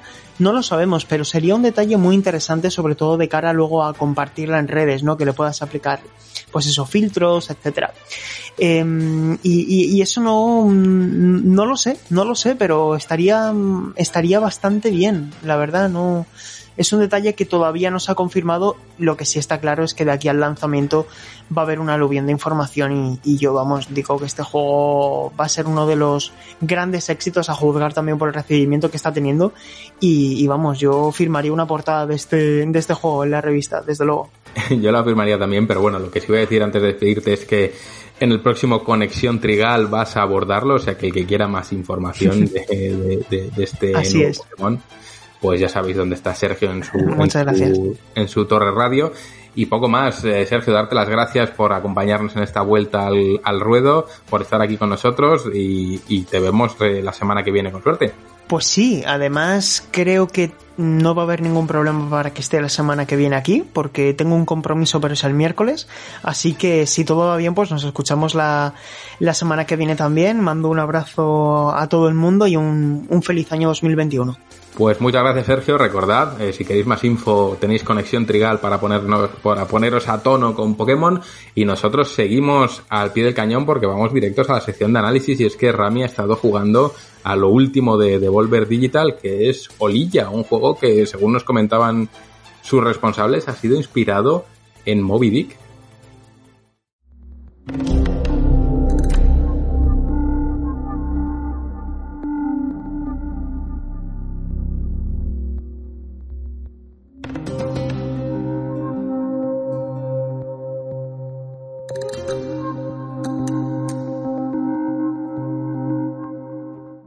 Pues eh, aquí estoy para hablaros un poquito de, de Olilla, eh, Olilla como se traduce, porque había varios, hay cachondeo respecto a cómo se, se pronuncia el nombre, y es Olilla. Eh, este juego que nos trae Devolver Digital, pues no deja de ser otra de esas propuestas muy sello Devolver, no sé si me entendéis, ¿vale? Es una propuesta eh, muy particular, ¿vale? Y que ahora si queréis os cuento un poquito cómo ha sido mi trayecto por este juego que la verdad mm, ha entrado perfectamente, o sea, lo he disfrutado, lo he estado jugando y lo he terminado. Y es uno de esos juegos que no te cambian la vida, no lo pretende tampoco, pero creo que te acompaña durante un viaje no muy extenso, cosa que también agradezco. Y joder, pues es como, no sé, esa película que ves, has tenido una hora y media de entretenimiento y, y hasta ahí. O sea, no es de manera despectiva, sino lo, lo, lanzo como alabanza, ¿vale? ¿Qué decir de Olilla? Pues bueno, Olilla es un juego que lo ha creado Skeleton Crew Studio, entre ellos uno de sus miembros que es Thomas Olson, que creo que actualmente reside en, Japón. Y bueno, es un título muy particular, como os comenté. Mm, es un título de acción, acción-aventuras. Eh, sí que a lo mejor en el tráiler y demás puede dar más una, una sensación de que puede tener algo de Metroidvania, pero en realidad no, no lo tiene. Al final es un juego eh, de plataformas y, de acción. Con un estilo pixel art bastante minimalista en lo que vienen siendo los personajes. Al fin, a fin de cuentas, tu personaje es, eh, y, la gente odia que diga esto, pero es un monigote negro con, con tres manchas color carne que al final son las dos manos y la cabeza pero el, lo que son los entornos sí que tiene más enriquecimiento en lo que es este arte pixel art, ¿vale? Es una decisión que yo creo arriesgada, pero que funciona muy bien, porque luego lo suplen con una animación de los personajes en combate y demás bastante, bastante buena y fluida. Entonces, eh, como que apartas de ti esa visión de buscar una cara, porque creo que lo hacen a propósito, no se ven caras en el juego, y, y al final casa, a la perfección. ¿Qué os vais a encontrar cuando juguéis a Olilla? Pues bueno, os doy detalles de la historia muy por encima para, para que os hagáis una especie de idea. Pues al final, eh, nuestro protagonista Faraday, que se llama, pues es una especie de empresario, ¿vale? Que tiene un barco y, obviamente pues tiene su, su, su, gente a su servicio y demás. Hay que recordar que antes los barcos eran como empresas. Al final tú tenías un barco y una tripulación o contratabas tripulación cuando tenías un encargo y, y realizabas distintos tipos de, de, de, tareas. Pues ir a no sé qué puerto a llevar mercancía o recogerla o incluso formabas parte de, de, las filas de un ejército, es decir, en función del bote y de tu tripulación, pues podían hacer muchas cosas. Pero en este caso Faraday pues es un hombre que que se ve un poco acuciado por, por los negocios, no le va bien en la vida y demás, y bueno, emprenden una nueva eh, travesía con su barco y naufragan. Naufragan debido al ataque de, de una gran ballena y de aquí está eh, posible mmm, inspiración en Moby Dick que luego no lo es tanto, ¿vale? Al final sí que tiene ese factor de ballena, de naufragio y tal, pero luego no va mucho más allá. Entonces Faraday naufraga, naufraga en las, en las tierras de Terrafagia. Terrafagia es como una especie de continente eh, como si puede ser el sudeste asiático, formado por muchas islas, ¿vale? Y bueno, pues eh, te metes de lleno en una especie de tierra maldita con un, una facción de gente malvada, una facción de gente buena, la historia no rompe ningún molde ni sale de, de lo típico, y en la que te ves totalmente metido, ¿vale? Y hasta ahí voy a dar eh, por detalles de, de, la historia. ¿Qué decir a la, a la hora de, estar en los mandos? Pues que el juego responde muy bien, el control va bastante fino y sobre todo va linkado con ese tema de animaciones que, he dicho y, y, funciona muy bien. El combate, la verdad es que es satisfactorio porque introduce un par de mecánicas que da eh, un objeto o un par de objetos que encontráis en la historia, que no quiero desvelar muchas cosas, en las que, pues bueno, da una manera de, de de sortear los combates o sortear las plataformas, pues de una manera original. Tampoco inventa la rueda, pero, pero la verdad es que se siente bastante, bastante satisfactorio. No es un juego que, pueda considerarse complejo. Es decir, creo que es una aventura que lo que quiere es hacer que es que te lo pases bien. No quiere que atasques. No quiere que, que estés infinidad de horas eh, buscando coleccionables o piezas de lo que sea o tal. Al final, todo lo que encuentras y que es entre muchas comillas coleccionable, te lo vas encontrando por el camino, ¿vale? Una de las cosas en la que a la jugabilidad pues puedes darle un poquito más de riqueza es mediante los sombreros. Faraday puede equiparse con distintos tipos de sombreros, creo que hay unos ocho en total, y cada uno te da pues unos talentos añadidos, es decir, pues uno eh, aporta rayo a, tu arma, otro hace que recuperes vida eh, mientras golpeas y cositas así, ¿vale? Tienes que ir como recogiendo una serie de materiales pues que te dan entre los enemigos, eh, baúles que rompes por ahí eh, y demás, recoges esos materiales y, re, y creas tus, tus sombreros. Una cosa artística que me ha llamado también la atención aparte de, de del estilo pixel art minimalista y demás. Es como que tiene una especie de influencia, no me atrevería a decir japonesa, más bien china, ¿vale? En esa civilización que os he comentado que, podéis encontrar allí en Terrafagia. Y bueno, creo que le sienta muy bien ese, ese, ese contraste, ¿no? Ese contraste que podíamos ver en películas, pues a lo mejor esos eh, conquistadores que iban a otras tierras y, y el choque de culturas eh, brutal, ¿vale? Pues entonces tiene como una especie de, de influencia chino-asiática, no sé muy bien establecerla, pero creo que es más en China, que creo que le sienta muy muy chulo en cuanto a, a, a música, un poquito de entornos y, y un poquito de filosofía. ¿Cómo nos cuenta la historia este juego? Pues bueno, sí que podemos decir que nos la cuenta de una manera un pelín difusa. No es un Dark Souls, ¿vale? En lo que no te vas a enterar de absolutamente nada, a no ser que ahondes y que te preocupes mucho en investigar. Pero sí que la historia te la cuenta un poquito por encima, no ahonda mucho, pero te enteras y ya está.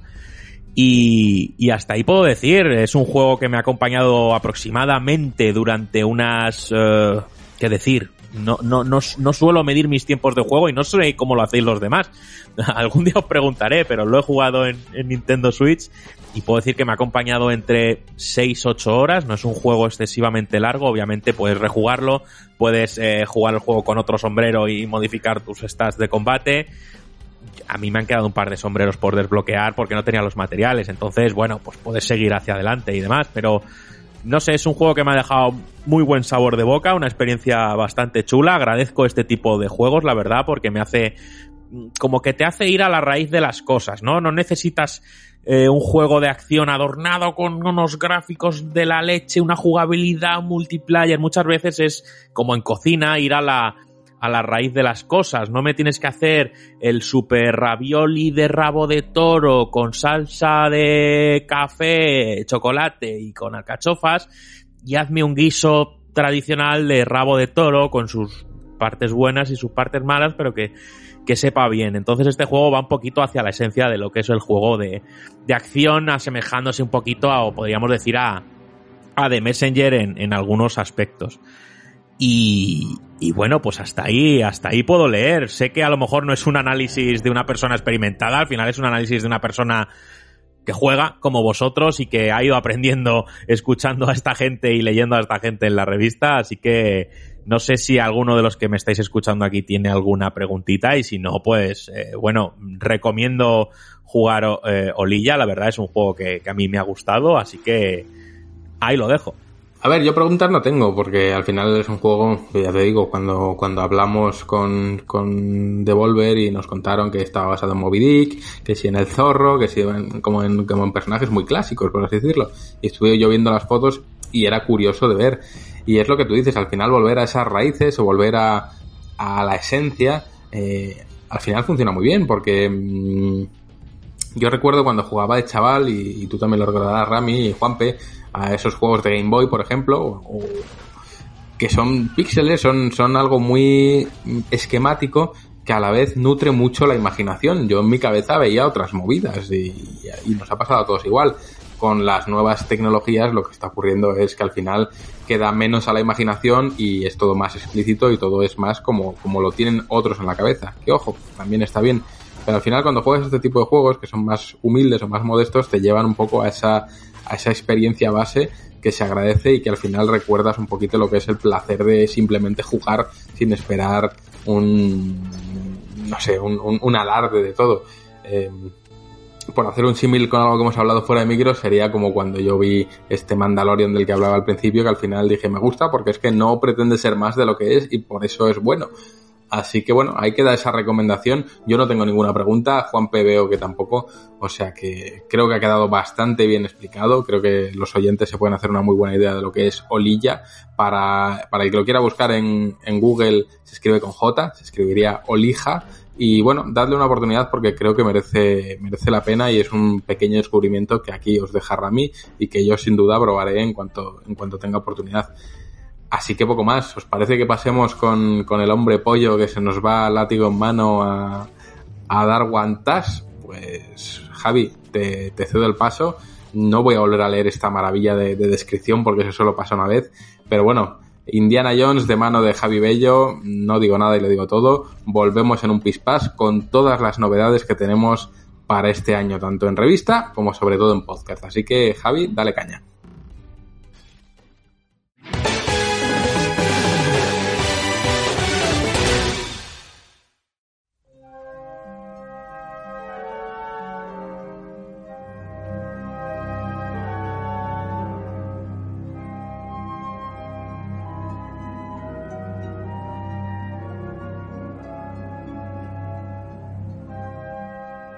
Muy buenas a todos y feliz año nuevo.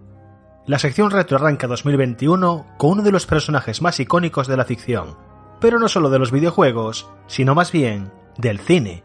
Obviamente, como ya os han presentado la sección, sabéis de quién estoy hablando. Uno de los personajes fetiche de Harrison Ford y que sería uno de los exponentes del cine de aventuras, Indiana Jones. El arqueólogo estadounidense es uno de mis héroes de infancia, y he perdido la cuenta de la cantidad de veces que he visto su trilogía de películas. Y sí, para mí siempre será una trilogía. El carisma del personaje, sus intrépidas escenas de acción y la mezcla entre mitos históricos y fantásticos se convertirían en uno de los principales impulsores de mi pasión por el género de aventuras y el interés por las mitologías del pasado. Así pues, el reciente anuncio de Bethesda en el que presentaba un proyecto dedicado al famoso aventurero con sombrero y látigo despertó en mí una explosión de gratos recuerdos. Originalmente tenía pensado otra saga con la que empezar la sección este año, pero el viejo indie tiene prioridad a todo y como cabría esperar, su éxito en el cine también propició una extensa carrera dentro de la industria del videojuego. Por lo que hoy, en la sección retro de GTM Restart, recordamos las aventuras de quien fue la inspiración para personajes como Lara Croft y Nathan Drake. Hablamos de Indiana Jones.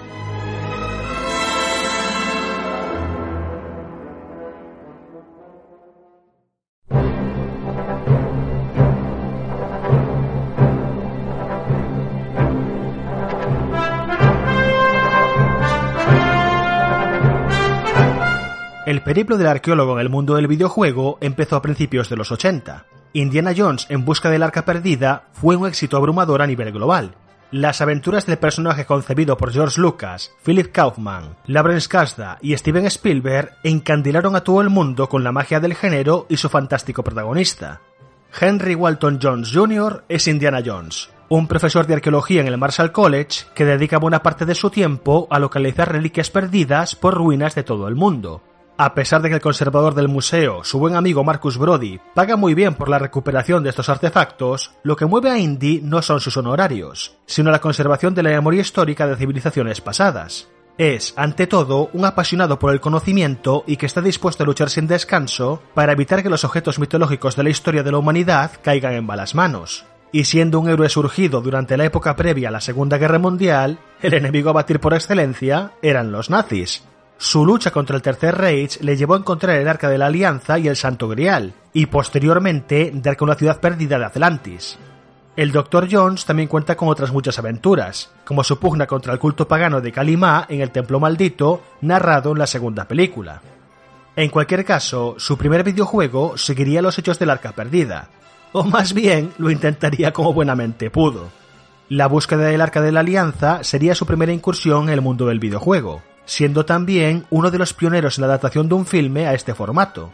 Sería desarrollado por Mindscape en 1982 para Atari 2600, el dispositivo de entretenimiento doméstico por excelencia en aquel entonces.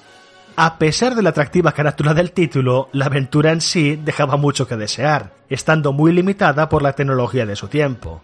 Consistía en una serie de pantallas donde debíamos localizar una serie de objetos, que luego teníamos que usar de forma un tanto arbitraria para poder avanzar. Lo más peculiar de la propuesta es que teníamos que usar dos joysticks para poder jugar.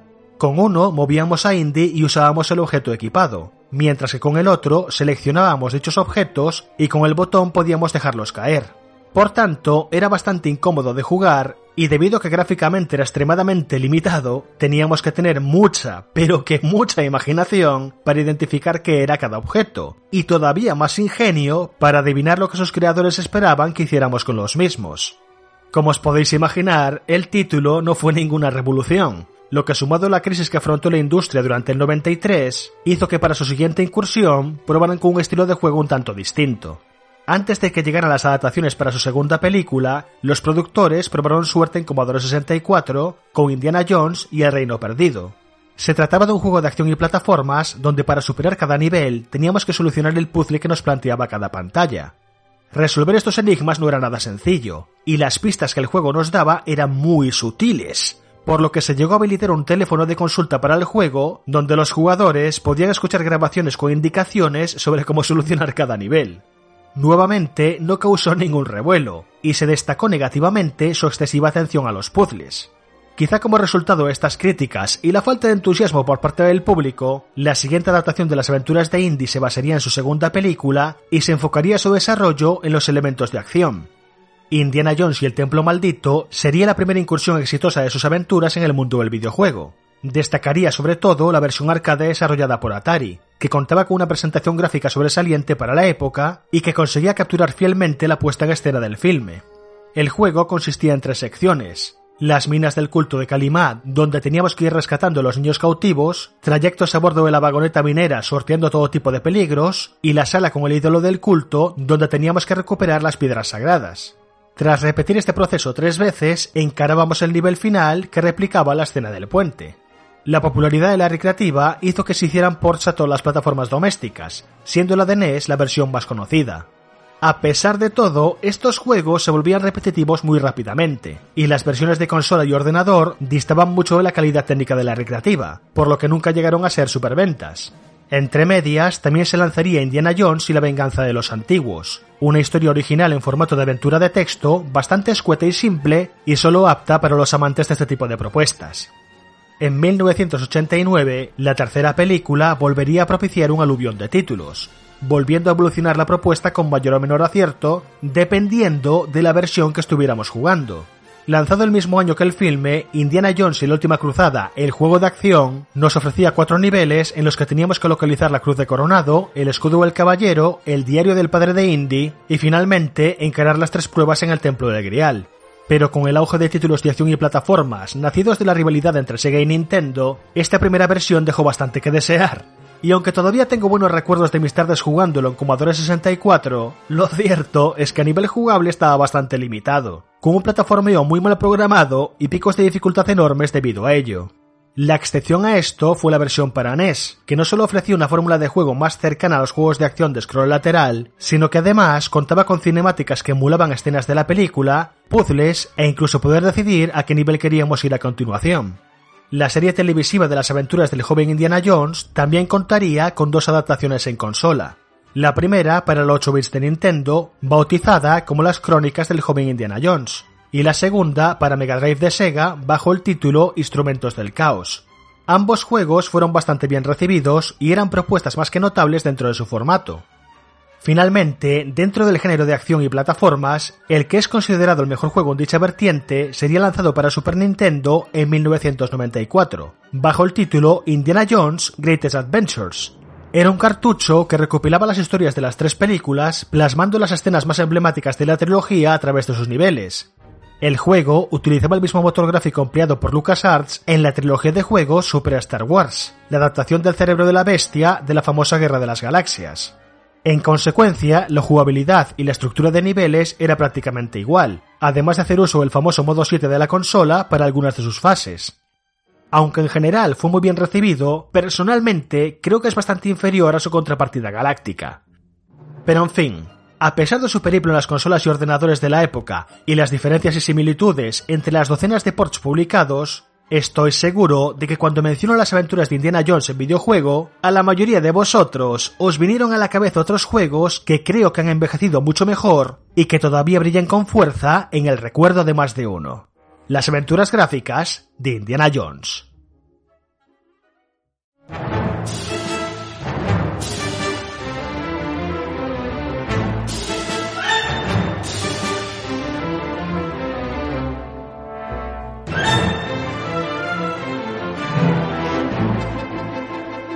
Al mismo tiempo que los juegos de acción tradicionales se lanzaban para todas las plataformas, los ordenadores de la época también recibirían una adaptación de la última cruzada en forma de aventura gráfica. Al frente del proyecto estaban Ron Gilbert, Noah Falstein y David Fox, responsables del exitoso Maniac Mansion y su famoso motor Scum. Lucasfilm Games, como se conocía por aquel entonces a LucasArts, se había distinguido sobre todo en este tipo de género, gracias a la aventura de Bernard y compañía, por lo que empleando las mismas herramientas y la misma filosofía, se pusieron manos a la obra para trasladar al ordenador la magia de la tercera parte. El juego replicaba paso a paso el periplo de Indy, desde un prólogo en la universidad que actúa como tutorial, la investigación de la biblioteca de Venecia y sus catacumbas, el rescate del padre de Indy, su huida de Alemania y finalmente el templo del Grial.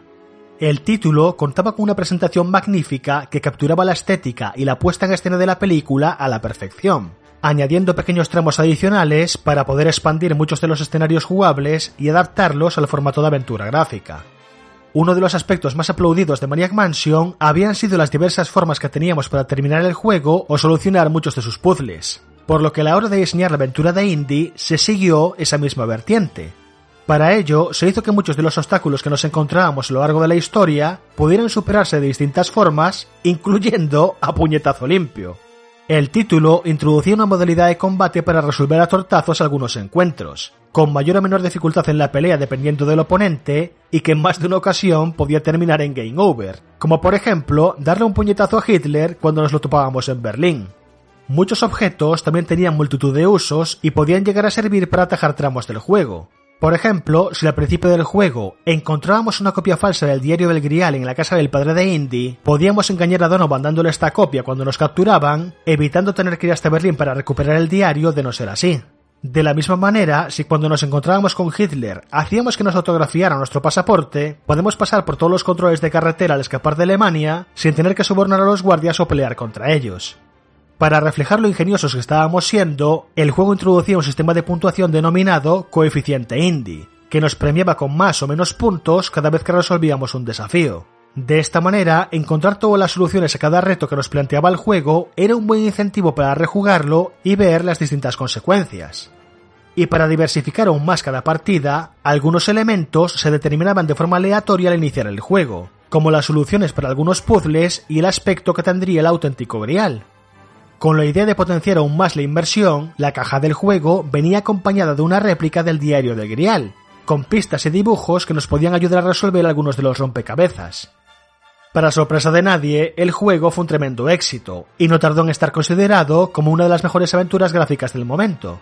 Así pues, tres años más tarde, Lucasfilm Games decidió repetir la experiencia con una historia original, Indiana Jones y el destino de Atlantis es considerada por muchos como la verdadera cuarta entrega de la saga de Indy, y que todavía cuenta con una legión de seguidores, entre los que me incluyo, que siempre lo pondrán por delante de su última representación en el cine. El nuevo periplo del arqueólogo le llevará a la búsqueda de la ciudad perdida de Atlantis. Después de recuperar un artefacto para un cliente que resulta ser un espía nazi, Indy comienza una nueva carrera contra el Tercer Reich para evitar que se hagan con el poder que guarda la mítica ciudad hundida. En esta ocasión, nuestro héroe no estará solo, ya que le acompañará una antigua compañera de profesión, Sophia Hapwood. Mecánicamente, el título se comportaba igual a su predecesor, ofreciendo diversas maneras para superar muchos de los obstáculos, pero la principal novedad que introducía era que al final del primer acto podíamos elegir entre tres caminos distintos para continuar el juego. Estas rutas se nos presentan como un dilema sobre cómo nos gusta resolver nuestros problemas, trabajando en equipo, usando nuestro ingenio o por la fuerza a puñetazo limpio. Nuestra elección en esta tesitura hará que cambie por completo el resto de la aventura. Si escogemos trabajar en equipo, Sofía nos acompañará todo el juego y nos dará sugerencias sobre cómo superar puzzles o convencer a terceros para que nos ayuden. Si elegimos el ingenio, continuaremos la aventura en solitario, y habrá una mayor cantidad de puzzles a resolver. Y si por contra optamos por la fuerza, también seguiremos solos y se reducirá el número de puzzles en favor de un mayor número de peleas. Esto conseguía multiplicar por 3 la vida útil del juego, ya que muchas de las escenas y la forma de superarlas cambiaban por completo, haciendo que los aliados de una ruta pudieran ser enemigos en la otra, o que no pudiéramos convencer a un personaje para que nos dejara entrar en un sitio, tener que buscar entradas alternativas para muchos lugares y otras muchas situaciones similares. En resumidas cuentas, Indiana Jones y el destino de Atlantis conseguía derrumbar el mito de que las aventuras gráficas no eran rejugables, cosa que le ganaría un puesto de honor entre los aficionados al género.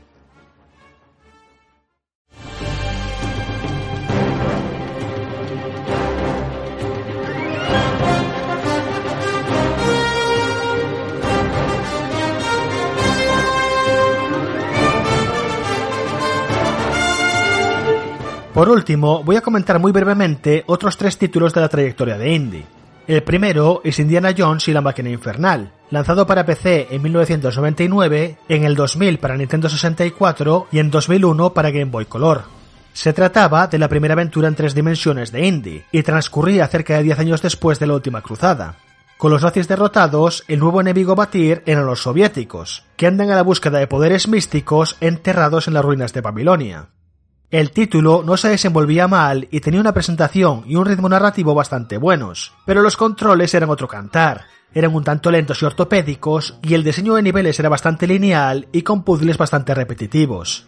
Pero lo que más jugaría en su contra no fue otra cosa que la aparición de Tomb Raider tres años atrás, cosa que hizo que no tardaran en aparecer numerosas comparativas con las aventuras de Lara Croft.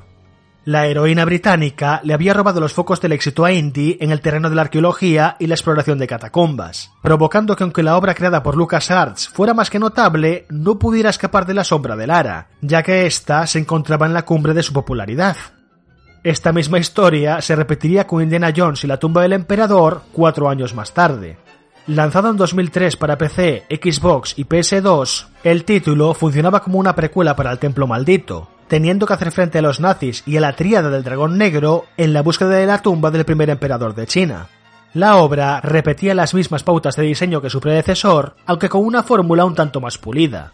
Sin embargo, seguía sin ser nada revolucionario, e incluso lucía desfasado en algunas de sus facetas. Y para colmo, en 2003, toda la atención estaba puesta una vez más en Lara Croft con el ansiado lanzamiento del Ángel de la Oscuridad y su segunda película. Y aunque este juego terminaría siendo un desastre, volvió a servir de pantalla de humo para evitar que Indy pudiera destacar. Y esto nos lleva a 2009, con el lanzamiento de Indiana Jones y el Cetro de los Reyes, que se lanzó en PlayStation 2, Wii, Nintendo DS y PSP, cuando la séptima generación de consolas ya llevaba tres años en el mercado. ¿Y sabéis qué juego se lanzó ese mismo año? Uncharted 2.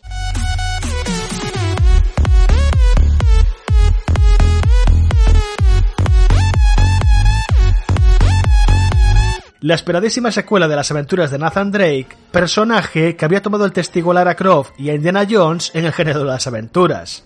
Ni que decir tiene que la nueva obra de Indy volvió a quedar eclipsada por un sucesor espiritual, además de que una vez más no volvía a ser un portento técnico ni jugable, y luciendo todavía más desfasado al lanzarse en plataformas que estaban al final de su ciclo.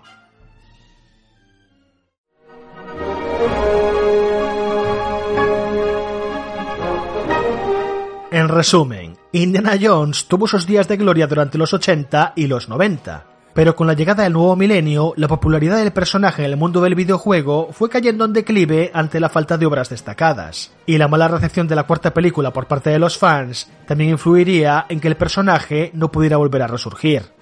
En fin, he pasado por alto algunos de los juegos, como los Lego Indiana Jones y sus obras para móviles, ya que me quería centrar en los títulos más enfocados en el género de las aventuras, cosa que me lleva al breve teaser de Bethesda y que me da esperanzas a que Indy pueda tener un regreso por todo lo alto en el futuro, en especial ahora que sus dos principales competidores han abandonado el edificio, por lo que un videojuego que nos trajera de vuelta las sensaciones de las películas de antaño me haría inmensamente feliz. Así que mientras esperamos pacientes a que esto suceda, me despido por hoy. Como siempre, no dudéis en escribir vuestras sugerencias y opiniones para la sección en los comentarios y en nuestro canal de Discord, Volveré la semana que viene con una nueva ración de nostalgia en GTM Restart. Hasta la próxima.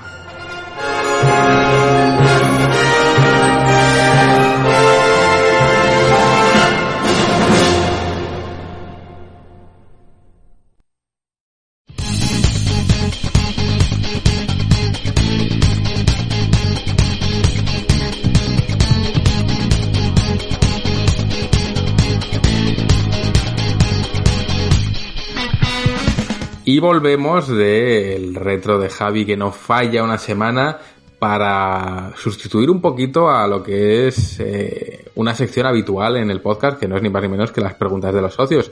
Ya habrá tiempo de que nos lancéis preguntas, hoy tenemos mucho que contaros, así que mejor evitamos lanzar preguntas al vacío y nos centramos en todo lo que os queremos contar, que no es poco. Y Rami, tú aquí me vas a ayudar, Juanpe, tú también, o sea que no os libráis de, de esto para que no sea ningún monólogo.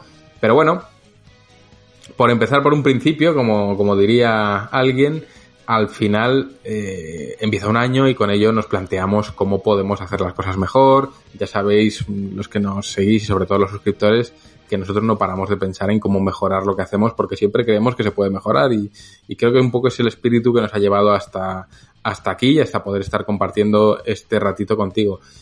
Entonces, Hemos hecho nuestra lista, hemos hecho nuestros deberes, aunque no hayamos estado en las ondas de radio, hemos estado trabajando mucho por, por hacer las cosas mejor. Y entre nuestra lista, bueno, eh, en la revista ya conocéis la dinámica, es mejorar, mejorar y mejorar. Este mismo mes hemos presentado el primer GTM al cuadrado del año, que se lo dedicamos a Sonic el Erizo por motivo de su 30 aniversario. Y bueno, me ha tocado escribirlo a mí. He de decir que aunque lo diga así, eh, no es ni mucho menos una condena, todo lo contrario, es un privilegio y un honor que se pensase en mí para hacer esto. Y lo que he pretendido es hacer un especial que sea verdaderamente único y que rinda homenaje a, a Sonic tal y como ha sido esa mascota de mi infancia. Muchos hemos crecido con Sonic, otros muchos habéis crecido con Mario y creo que todos tenemos gratos recuerdos, entonces he querido trasladar un poquito mi, mis recuerdos de la infancia y complementarlo con todo lo que he ido aprendiendo a lo largo de los años en, GTM en torno al erizo y todo lo que yo en su momento no sabía y ahora sí sé. Y en definitiva traer un, un especial que realmente les rinda homenaje contemplándolo desde sus orígenes, desde su adolescencia, su caída con, con la caída de Dreamcast y también un apartado tan importante como es el musical y el de su lore, que aunque parezca que no, pues en el universo de Sonic hay una historia y hay una serie de elementos en común y una serie de cositas que se pueden desgranar y de las que se puede hablar. Creo que es un especial que ha quedado muy bonito, todavía me queda darle los últimos retoques, pero en general pues os invito a todos a que le deis una oportunidad, si no estás suscrito creo que este es un muy buen mes para empezar. Mm, tenemos tres portadazas impresionantes. Tenemos una portada que nos han dedicado en exclusiva a los chicos de Out of the Blue Games, que son los responsables de Call of the Sea. Tenemos también eh, una portada brutal de Hitman 3, que muchos nos pedíais. Y por supuesto, como todos los meses, una portada ilustrada por nuestro equipo. En este caso, debuta Yue, eh, que es una artistaza como un templo y nos ha hecho una portada muy especial de Bravely Default 2 que no tiene desperdicio y está arrasando en Twitter. O sea que si a todo esto le sumas que vamos con una lámina espectacular de Persona 5 Strikers y además lo redondeamos con un especial de 72 paginazas de Sonic en el que ha ilustrado, es que esto tiene traca, ¿eh? Ha ilustrado Jesús Campos, que es Nerkin, es uno de los responsables de todo el apartado visual que veis en Blasphemous, es un artistazo. Está también Sergio Melero y está Tony Mula, que es uno de nuestros socios, que ya ha debutado como artista, y entre los tres se han marcado unas ilustraciones que quitan el hipo y estamos desvelando poquito a poco en Twitter. O sea que en el plano editorial vamos a tope, eh, queremos hacerlo mejor que nunca y ya os digo, este especial os va a gustar mucho, os va a descubrir muchas cositas de Sonic y además está planteado como una experiencia transmedia en el que podréis escuchar temas de la banda sonora mientras leéis e incluso encontraréis las traducciones de algunos de los temas, o sea que es algo verdaderamente chulo. Pero bueno, ahora que estamos en el podcast y lo que realmente nos ocupa es el podcast, para el podcast, Rami, te voy a empezar a dar paso. Eh, también hemos pensado muchas mejoras sobre todo porque hemos hablado mucho, ¿no, Rami, de, ese podcast pirata que tanto nos pedís y hemos estado pensando, hemos visto que el podcast ha crecido mucho, que este último episodio ya ha tenido 2.500 escuchas y hemos pensado, hombre, a nosotros nos encanta hacer el pirata, pero igual como carta de presentación después de ganar ese GameLX a mejor podcast, después de estar nominados en los de juego, igual como carta de presentación va a asustar a más de uno. Y en base a ese pensamiento hemos llegado a, varias ideas que queremos compartir, así que, Rami, complementame. Mm, asgame, ¿cómo era lo de Asir? Es que estamos dándole están vueltas. los Asir, que son los dioses de, de arriba, y luego están los Vanir, que son los dioses ah. menos dioses. Y bueno, ah. Ah, y vanir es lo que le echas a la ensalada para que esté ácida, ¿no? eso es. Luego a los asir les llaman ases también. Pero creo que eso es otro tema de esa relación con noviembre nocturno que no me quiero olvidar aquí, pero la, mencionamos luego. Venga, vale. Bueno, pues esto, mm, bueno, que nadie se asuste en primer lugar. Eh, la sección de, de los socios no desaparece ni mucho menos, pero creo que era el, bloque perfecto para, para explicar estas cosillas que, que, queremos hacer que queremos compartir con vosotros y que expreséis eh, en los comentarios qué os parece, ¿vale? Y bueno, tal y como decía Juan, eh, le, llevábamos tiempo dándole vueltas a, hacer un pirata porque sabemos que, hay un, grupo de personas que, que, más, ya no más seguidores del, post, del podcast como tal, sino seguidores de la comunidad y tal, que les gusta, que hacemos el cateto, el capullo y, y demás, y a nosotros la verdad es que, que nos gusta porque es nuestra manera natural de ser, aunque a muchos les sorprenda, pero es que somos así. Y, y entonces a mí me vino a la cabeza que obviamente mm, eh, el podcast está teniendo repercusión y que y creíamos, bueno, creo sinceramente que, que no era una buena carta de entrada a una persona que llegara a conocer GTM en plan, anda, mira, esta gente ha ganado premio a mejor podcast, vamos a darle una escuchadita y que se encuentre a, uno, a un atajo de, de, de, de, pues gente sin neuronas diciendo sandeces, eso es, eh, salvajadas y tonterías a destajo, creo que no era una manera correcta de, de, mantener la calidad del podcast, porque yo estoy muy contento con, con el resultado que ha dado el podcast este año. Creo que hemos hecho un año en el que no solo nos hemos adaptado a la situación actual, sino que hemos mm, sabido sobrellevarlo muy bien y creo que ha sido el mejor año de podcast que hemos hecho por toda la gente que ha venido de invitados, por, por el contenido que hemos dado, por la, por la evolución que ha tenido y que hemos traído a, socios aquí a hablar, eh, la sección de Mayen, eh, entrevistas, no sé, creo que, los retros de Bello que se sigue superando, creo que ha sido un año de podcast muy, muy positivo y, la verdad es que no sabía cómo encajar un, pirata entre todo esto, porque como he dicho, igual a, mucha gente le sorprende y creo que no estamos ya en unas cifras como para, para sorprender de esa manera. Entonces, ¿qué pensamiento me vino a mí a la cabeza que yo con, suelo consumir podcast, no, no, no, no en exceso, pero algunos sí que me gusta escuchar y yo siempre veía que, que algunos tenían cierto, cierta, cierto contenido que era exclusivo para, para gente que, que la apoyaba, ¿vale? Por eso quería dedicar una sección exclusiva a esto, porque me gustaría explicar muy bien lo que tenemos en mente y que nadie se asuste eh, de momento, ¿vale? Eh, lo que me gustaría hacer con el podcast de GTM es eh, ampliarlo. ¿Qué quiero decir con ampliar? Yo sé que hay mucha gente que, que le puede gustar la compañía que le hacemos, le puede gustar el pensamiento que tenemos frente a muchas cosas, que creo que aquí, salvo las tonterías que hacemos, que si los toys, que si yo con Indiana Jones, que si no sé qué, no nos somos considerados unos fanáticos de nada, ni defensores a ultranza de cosas porque sí, ni nada. Entonces, puedo pensar que a mucha gente le gusta la manera de pensar que tenemos.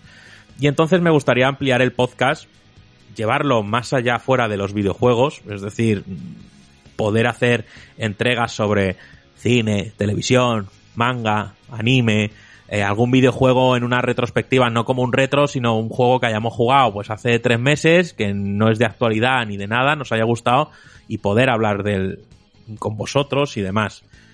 Quiero dejar muy claro que no me gustaría, bueno, no me gustaría, no, no se va a modificar la, la estructura actual del podcast, ni va a haber contenido que se va a llevar a, otro lado de este podcast, ¿vale? Entonces, eh, ¿qué es lo que me gustaría hacer y que ya siento que me estoy explicando como el culo? Me gustaría habilitar esa opción de, de poder apoyar al podcast de GTM por esa razón que hemos explicado al principio, diversificar un poco el contenido más íntimo, más que ya hay que conocernos mucho, más raruno, más como lo queráis llamar, no, no es contenido de menos calidad, sino que es contenido distinto a la rama habitual de videojuegos. Y quien quiera apoyarlo y quien quiera estar ahí con nosotros y quien quiera darnos la oportunidad de ver qué podemos hacer más allá del podcast, pues habilitar eh, un tipo de apoyo totalmente opcional, no, ni mucho menos, y por eso recalco que, que, el podcast va a seguir siendo lo que es y no va a haber ningún tipo de contenido, por mega interesante que sea, eh, que tengamos la tentación de, de, llevarlo a ese modelo, ni muchísimo menos. Este podcast va a seguir siendo cuidado y este podcast va a seguir siendo el motivo por lo que estamos haciendo esto. Pero sí que estamos eh, valorando pues en habilitar esa, esa opción y os explico por qué, básicamente, ¿vale? Y, y, por favor que entre alguien a socorrerme porque creo que me estoy haciendo un lío. si quieres entro yo, Rami. No, bueno, mm, rápidamente lo que queríamos habilitar es la opción de apoyarnos eh, económicamente en el podcast, no solo para crear todo ese contenido nuevo y de una manera periódica para que tengáis entregas todos los meses, sino también, y, quiero dejar muy claro esto, la intención no es lucrarnos ni, ni ganar dinero, que es el sinónimo de lucrarse, ¿vale? Eh, ¿Qué queremos hacer con esto? eBooks todos los meses nos cobra una mensualidad para mejorar tu visibilización dentro de la plataforma, eso te trae más escuchas y tal. La intención primaria de, eso, de, de ese apoyo va a ser cubrir ese gasto mensual con ebooks. Que ese gasto mensual ya se ve copado y supera lo que cuesta la cuota de ebooks, mejorar nuestra cuenta de ebooks para que más gente pueda vernos, más gente pueda escucharnos e intentar hacer este podcast más grande y mejor. La intención de todo esto es hacer el podcast mejor, más grande y que y poder eh, agradar mayor, al mayor número de personas posible. que una vez llegamos al máximo tope de suscripciones, o sea, de, de suscripciones, no, de, del plan de, de ebooks para visibilizarnos, lo siguiente será, pues, invertir en micrófonos, invertir en Javier Bello para que pueda eh, recibir mayor remuneración por, por todo este curro de edición que se crea e invertirlo todo única y puramente en el podcast, ¿vale? Esa es la intención suprema y única de, de esto que estamos valorando en, en crear. Así que, Juan, asísteme porque no sé si lo he explicado bien. Luego, es que yo tengo la sensación de que esto os lo explico a vosotros y lo explico mucho mejor y más rápido. Es la polla, ¿eh? A ver, lo has explicado bastante bien, pero, pero pues sí que es verdad que al final eh, esta conversación ya la hemos tenido nosotros, es lo que os estamos trasladando y queríamos mmm, buscar un hueco para ese contenido más íntimo, como ha dicho Rami, un contenido más personal, más que quizás como carta de presentación no sirve del todo bien, pero para quienes nos conocéis ya de largo y tendido, pues oye, os gusta y lo agradecéis. Entonces, empezó todo con la idea de los piratas, luego dijimos, obviamente, eh, buscar un apoyo por los piratas es ser muy pirata, y eso es cierto. Y lo que dijimos es, hombre, hay mucha gente que le gusta, sobre todo lo sabemos por la comunidad, hablar con nosotros de más temas aparte del videojuego, y quizás sería bonito trasladarlo al podcast y, y oye, pues cuando hemos acabado de leer un manga o cuando hemos acabado de ver una peli o de ver una serie, sentarnos, no mucha gente, no hacer una convocatoria, sino pues igual Rami y yo, o Juanpe y Rami, o Juanpe y yo, y contaros eh, impresiones de eso que hemos visto, de eso que hemos leído, de eso que, esa exposición a la que hemos ido, y en definitiva compartir un poquito más eh, nuestra experiencia como personas más allá del videojuego y poder compartir con vosotros nuestros gustos más allá del videojuego.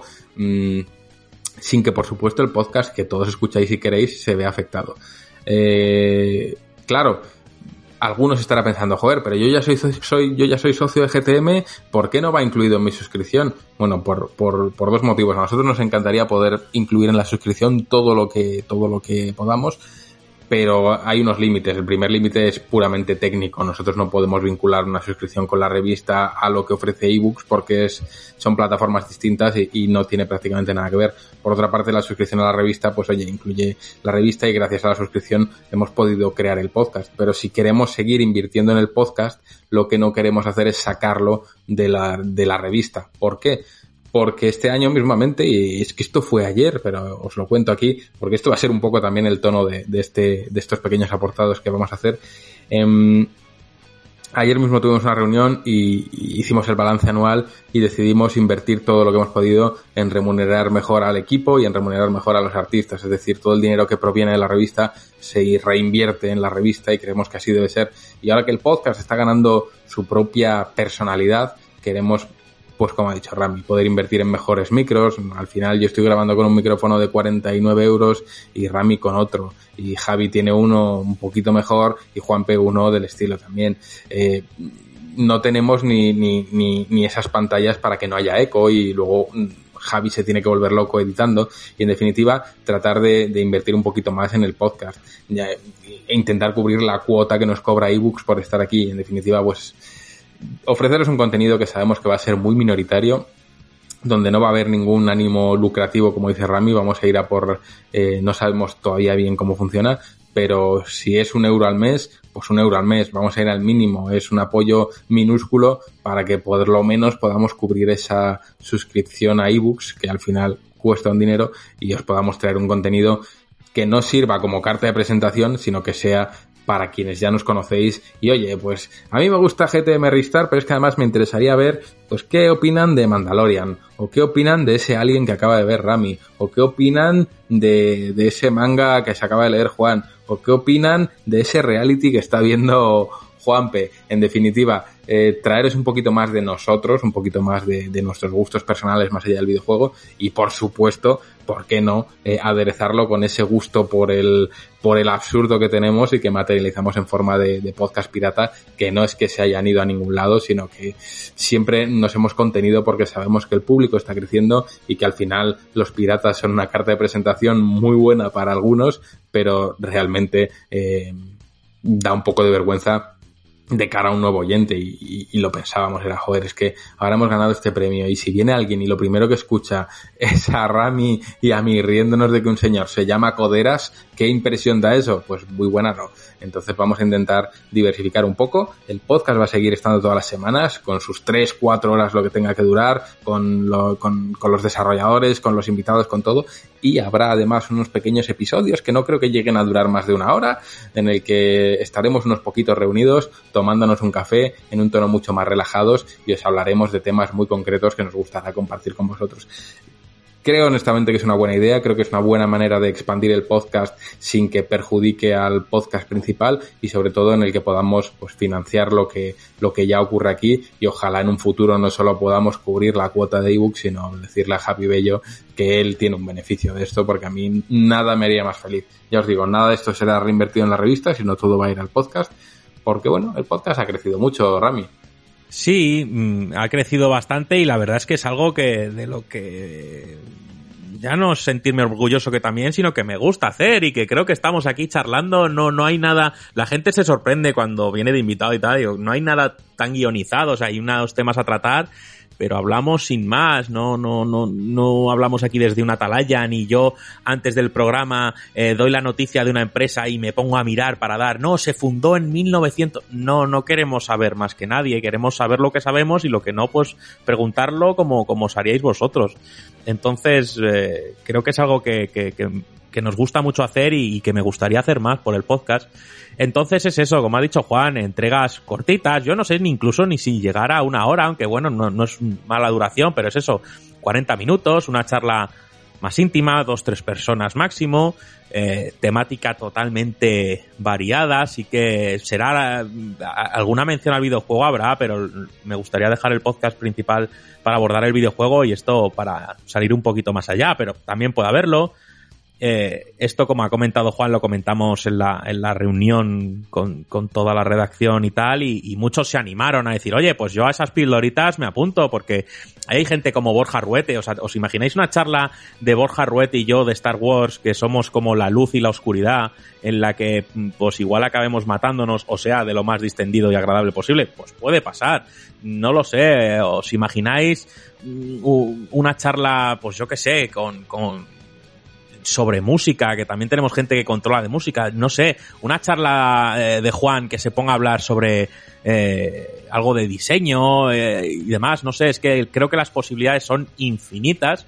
Creo que además a la, hora de, de, ese futuro apoyo, que como ha dicho Juan, será el mínimo posible y, ya lo está mirando y es 1,49 al mes, nos gustaría hacer dos entregas al mes de, de este contenido extra y, bueno, que mediante ese apoyo hacer, hacer posible muchas otras cosas y creo que van a salir cosas muy, muy, muy, muy interesantes. Así que no sé si hay algo más que decir o que haya perdido el hilo, que me haya quedado por contar. Sí que me gustaría saber qué pensáis en, los comentarios y, y demás, pero vamos, es algo que, que hemos sopesado, seguramente suceda, o sea, yo diré que sucederá y obviamente en función de, de la respuesta en un tiempo, pues veremos eh, hacia dónde viramos o, o, no, pero queríamos tener este bloque para explicaros muy, muy, muy bien lo que, lo que nos ronda la cabeza, porque yo sé que cuando la gente escucha palabras como monetizar, porque además el término que da ebooks es monetizar y si os habéis dado cuenta intento evitar esa palabra porque me parece horrible,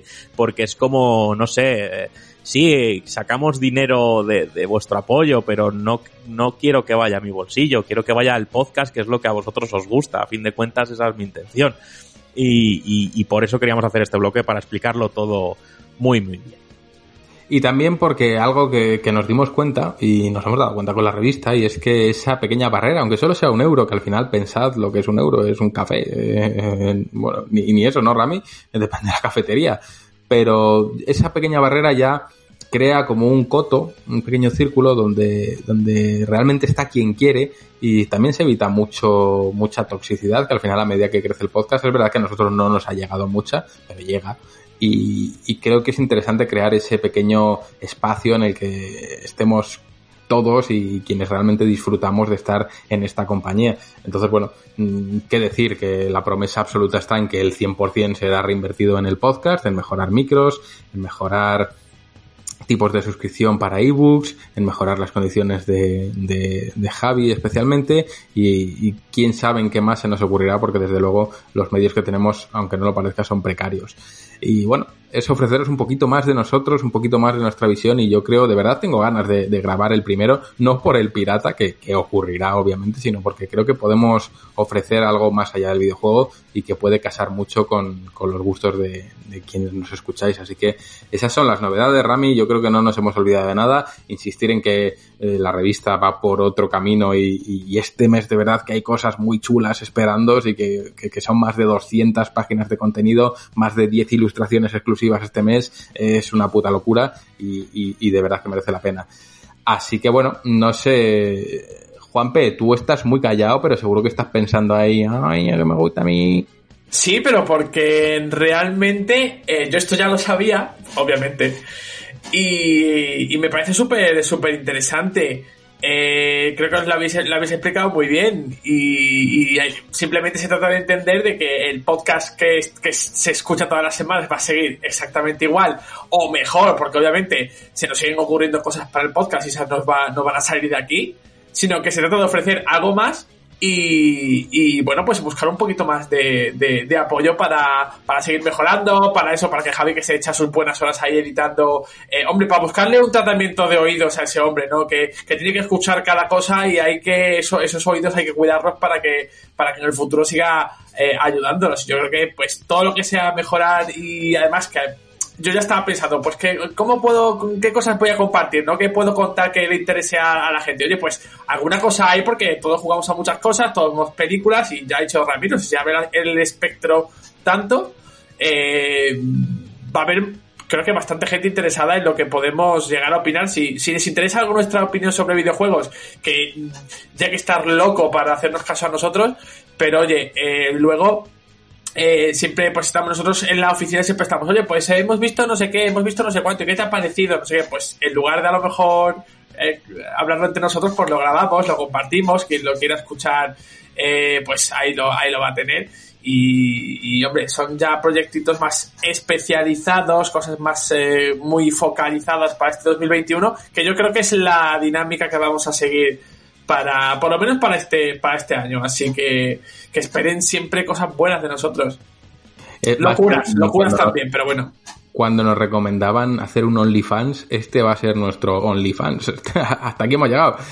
Pero bueno, y por añadir, Rami, que seguro que ahora lo dices tú, pero también va a ser muy importante y crítico la participación de todos vosotros en los contenidos, porque ahí sí que podremos estar atentos a, oye, pues mira, la gente quiere que hablemos de, de la veneno, pues venga, de la veneno. La gente quiere que hablemos de esto, pues vaya que vamos. Al final, Rami, yo creo que también es un buen momento para estar más en contacto con los oyentes y poder servirles un contenido más específico.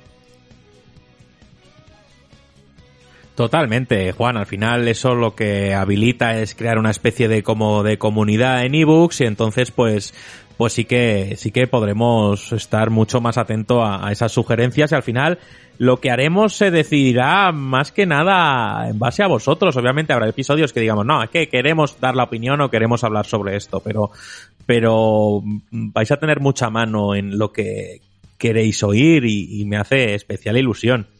Otra cosa que está en un estado absolutamente larvario y que es más, ni la gente que está hoy aquí conmigo grabando el podcast es conocedora, es que también nos gustaría levantar un poquito lo que es el, territorio eh, audiovisual y sobre todo no audiovisual porque Bello va a decir aquí cómo, ¿Qué, qué, qué más mierdas me queréis meter cabrones, sino que bueno, eh, en cuanto a la última rifa que realizamos con, con Jabucho, Jabucho que, que, que, streamea también casi todos los días eh, jugando a Hades ahora mismo que está y, y, demás, pues bueno, frente a ese directo que creo que se curró con, con, con, gran éxito y creo que, joder, quedó algo bastante chulo de lo que hicimos de, de la rifa de Navidad, pues yo también a mí dar vueltas a las cosas se me da muy bien, luego ejecutarlas y hacerlas se me da mal, pero yo ideas tengo muchas.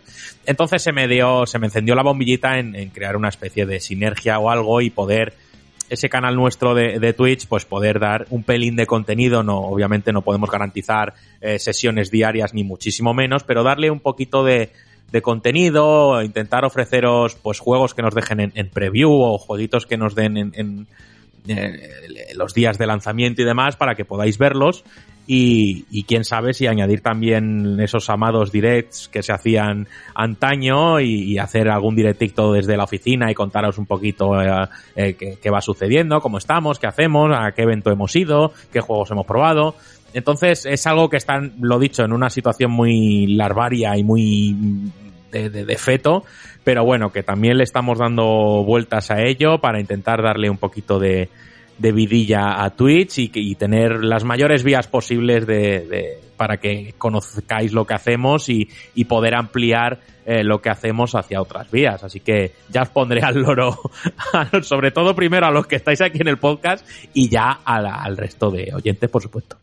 Pues eso, en definitiva, que más allá de la revista que sabemos que, que, mejora y progresa adecuadamente, queremos darle un empujón al podcast, vamos a darle un empujón a nuestro apartado audiovisual, queremos hacer un contenido más cercano a, la comunidad, mucho más cercano, y, y, ese es nuestro objetivo para 2021. Así que no nos queda nada en el tintero. Juanpe, tú vete preparándote ya un, un especial de frases célebres de los Simpson, porque ahí tú y yo tenemos para hablar eh, 12 horas. Eh, Rami se nos corta las venas, pero oye, de todo vale y estamos abiertos a ideas, a sugerencias y sobre todo a que nos dejéis vuestros comentarios e impresiones de este proyecto que queremos llevar adelante. Ahora sí, eh, bueno, me falta y creo que es importante, Javi, cuéntanos tú cómo veis este proyecto y luego ya sí que sí damos el salto de sección. Bueno, yo soy el Nadir que creo que estamos ya mareando la perdiz, o sea, creo que hemos explicado muy bien cómo va, cuál es nuestra intención al hacer todo esto y de que obviamente, como siempre, o sea, al, igual que la revista fue creciendo y fuimos añadiendo más contenido y nuevas formas de premiar esa fidelidad por parte de los socios, pues coño, qué menos que hacer lo mismo que en el podcast, ahora que ha crecido tanto, que nos están dando premios y que cada vez crecemos en más oyentes. Pues eso implica, pues, esforzarnos más y ofrecer más cosas. Y con esto también, pues eso, queremos, no sé, eh, seguir mejorando en una sola frase. Entonces, pues eso, nuestra dirección solamente es esa. Y obviamente yo estoy muy de acuerdo con esto, ya que es una cosa que es mi, mi responsabilidad al fin y al cabo. Así que todo lo que sea tirar por aquí, yo felicísimo. Y no sé, la verdad es que no sé muy bien más que decir, porque es que si no vamos a aburrir a la gente que está escuchando esto. Nada, pues antes de aburrirles, que se nos ha olvidado eh, comentar la colaboración que tenemos con Noviembre Nocturno. seguramente muchos de quienes os escucháis sepáis quiénes son. Son uno de los 10 o 6 podcasts de habla hispana más escuchadas en ebooks. Y son gente que se dedica a, la radioficción, es decir, cogen un relato y lo radioficcionan y le ponen efectos de sonido y lo doblan y tal. Y al final es un pasaje auditivo que puede llegar a durar una horita, pero que están francamente bien. Mm, en, a finales de año nos contactaron porque creen que, que, la labor que hacemos en cuanto a videojuegos es muy interesante y nos pusieron o nos propusieron una especie de sinergia que ya se ha llevado a cabo y es que nosotros les nutramos una serie de episodios relacionados con el mundo del videojuego en el que eh, confeccionemos unos relatos en, un, tinte un poco más literario para que ellos los radioficcionen y trasladen el lore e historias del mundo del videojuego a sus oyentes y ellos a cambio nos escriben un pequeño relato de mano de sus escritores que son muy buenos y se publica todos los meses en la revista. Mm, la primera colaboración ya se ha llevado a cabo. Vamos nosotros con un texto que se llama, que se titula Salve a Dalí de Álvaro Aparicio y a su vez ellos han publicado ya en su, en su canal un relato eh, basado en el último God of War en el que yo mismo me ofrecí a hacerlo y os contamos un poquito eh, el trasfondo mitológico nórdico del juego. No abarca los cuatro juegos a pesar de que hace obviamente referencias a, a la cultura griega, pero se centra mucho en, en, lo que es este último título y en los mitos que le rodean y que quizás para muchos de vosotros sean desconocidos. Así que bueno, os invito a pasaros por noviembre nocturno y darle una escucha y si queréis leerles a ellos, pues en nuestra revista vais a poder hacerlo todo el año en formato episódico. Y ahora sí, señores, si os parece vamos a dejar un minutito de pausa para que vayamos al servicio, tomemos un vasito de agua y volvemos hablando de a qué estamos jugando.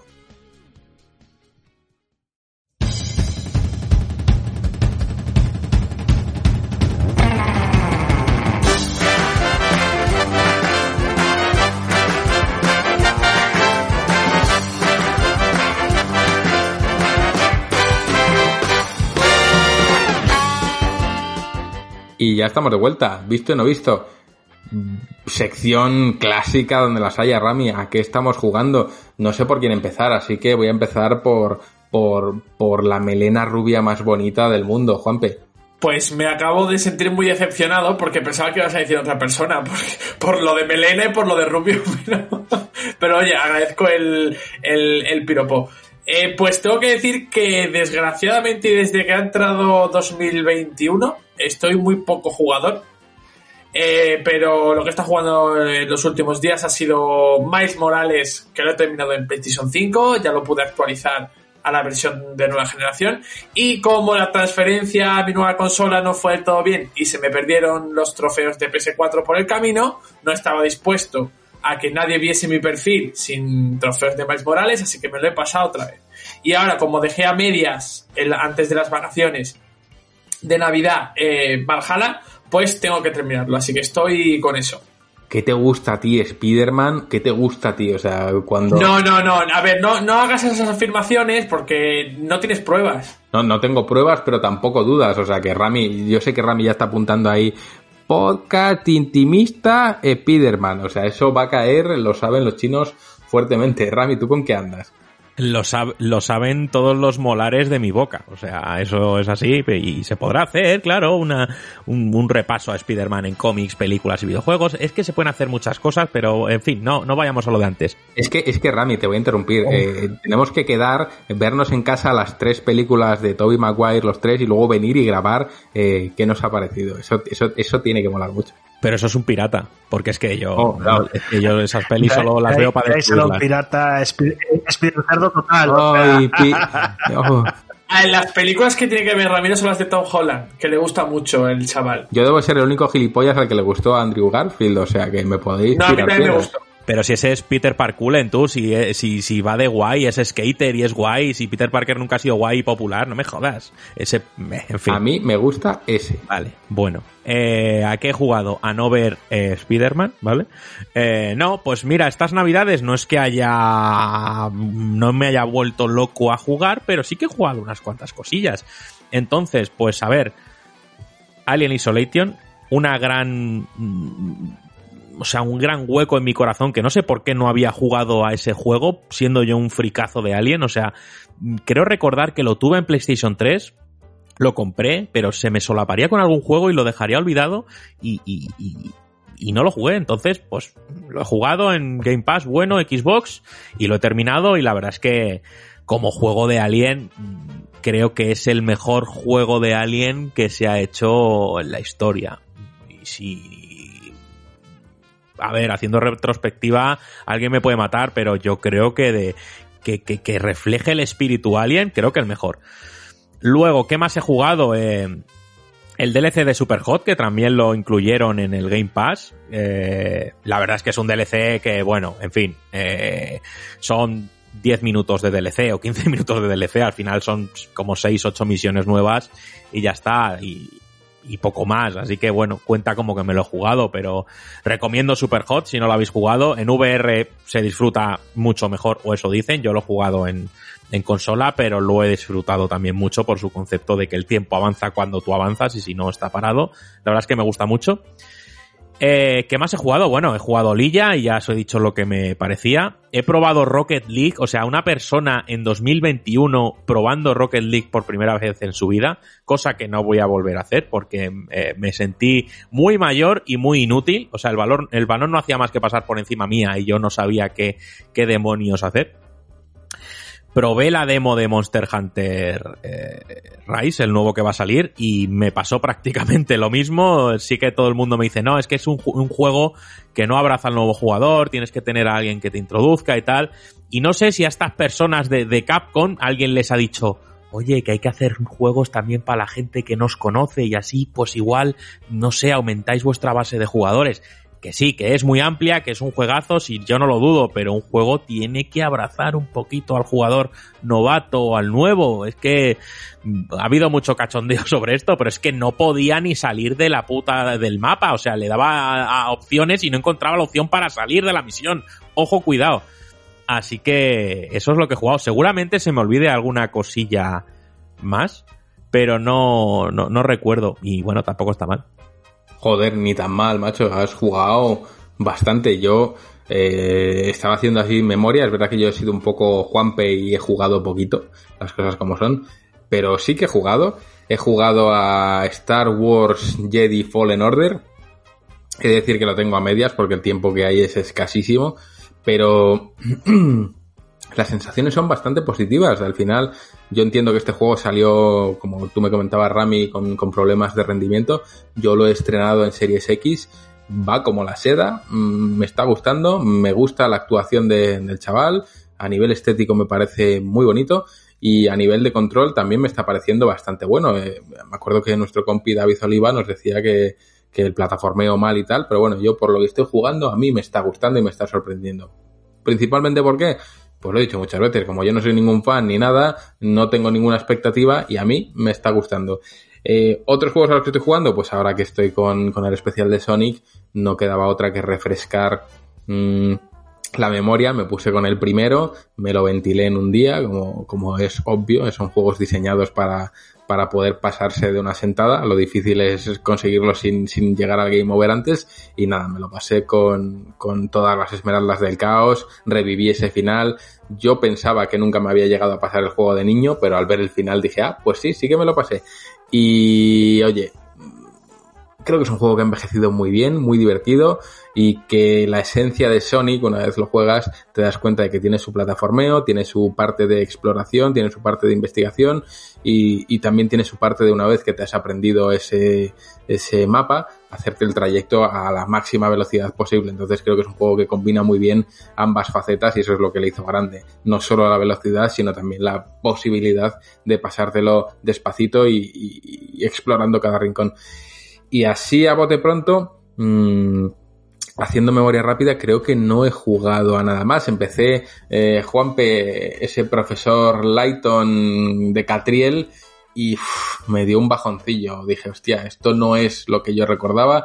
No sé si es que yo me he hecho viejo o que este juego vira demasiado con respecto a Lighton, pero lo empecé, hice cinco o seis puzzles, llegué a lo de las manecillas del reloj y dije, es que no, ni la historia me está empujando a saber más, ni el personaje me acaba de convencer, y especialmente los puzzles me parece que mm, no poco originales, pero eh, a veces mal explicados, mal, mm, no sé, no, no me convenció y lo, y lo dejé a medias, tristemente. Así que bueno, a eso he estado jugando yo. Ahora, antes de darle paso a Bello, Juanpe, tú que eres muy Lighton y que te estuviste con el Catriel, opinión ¿Sigo con él o lo dejo aparcado?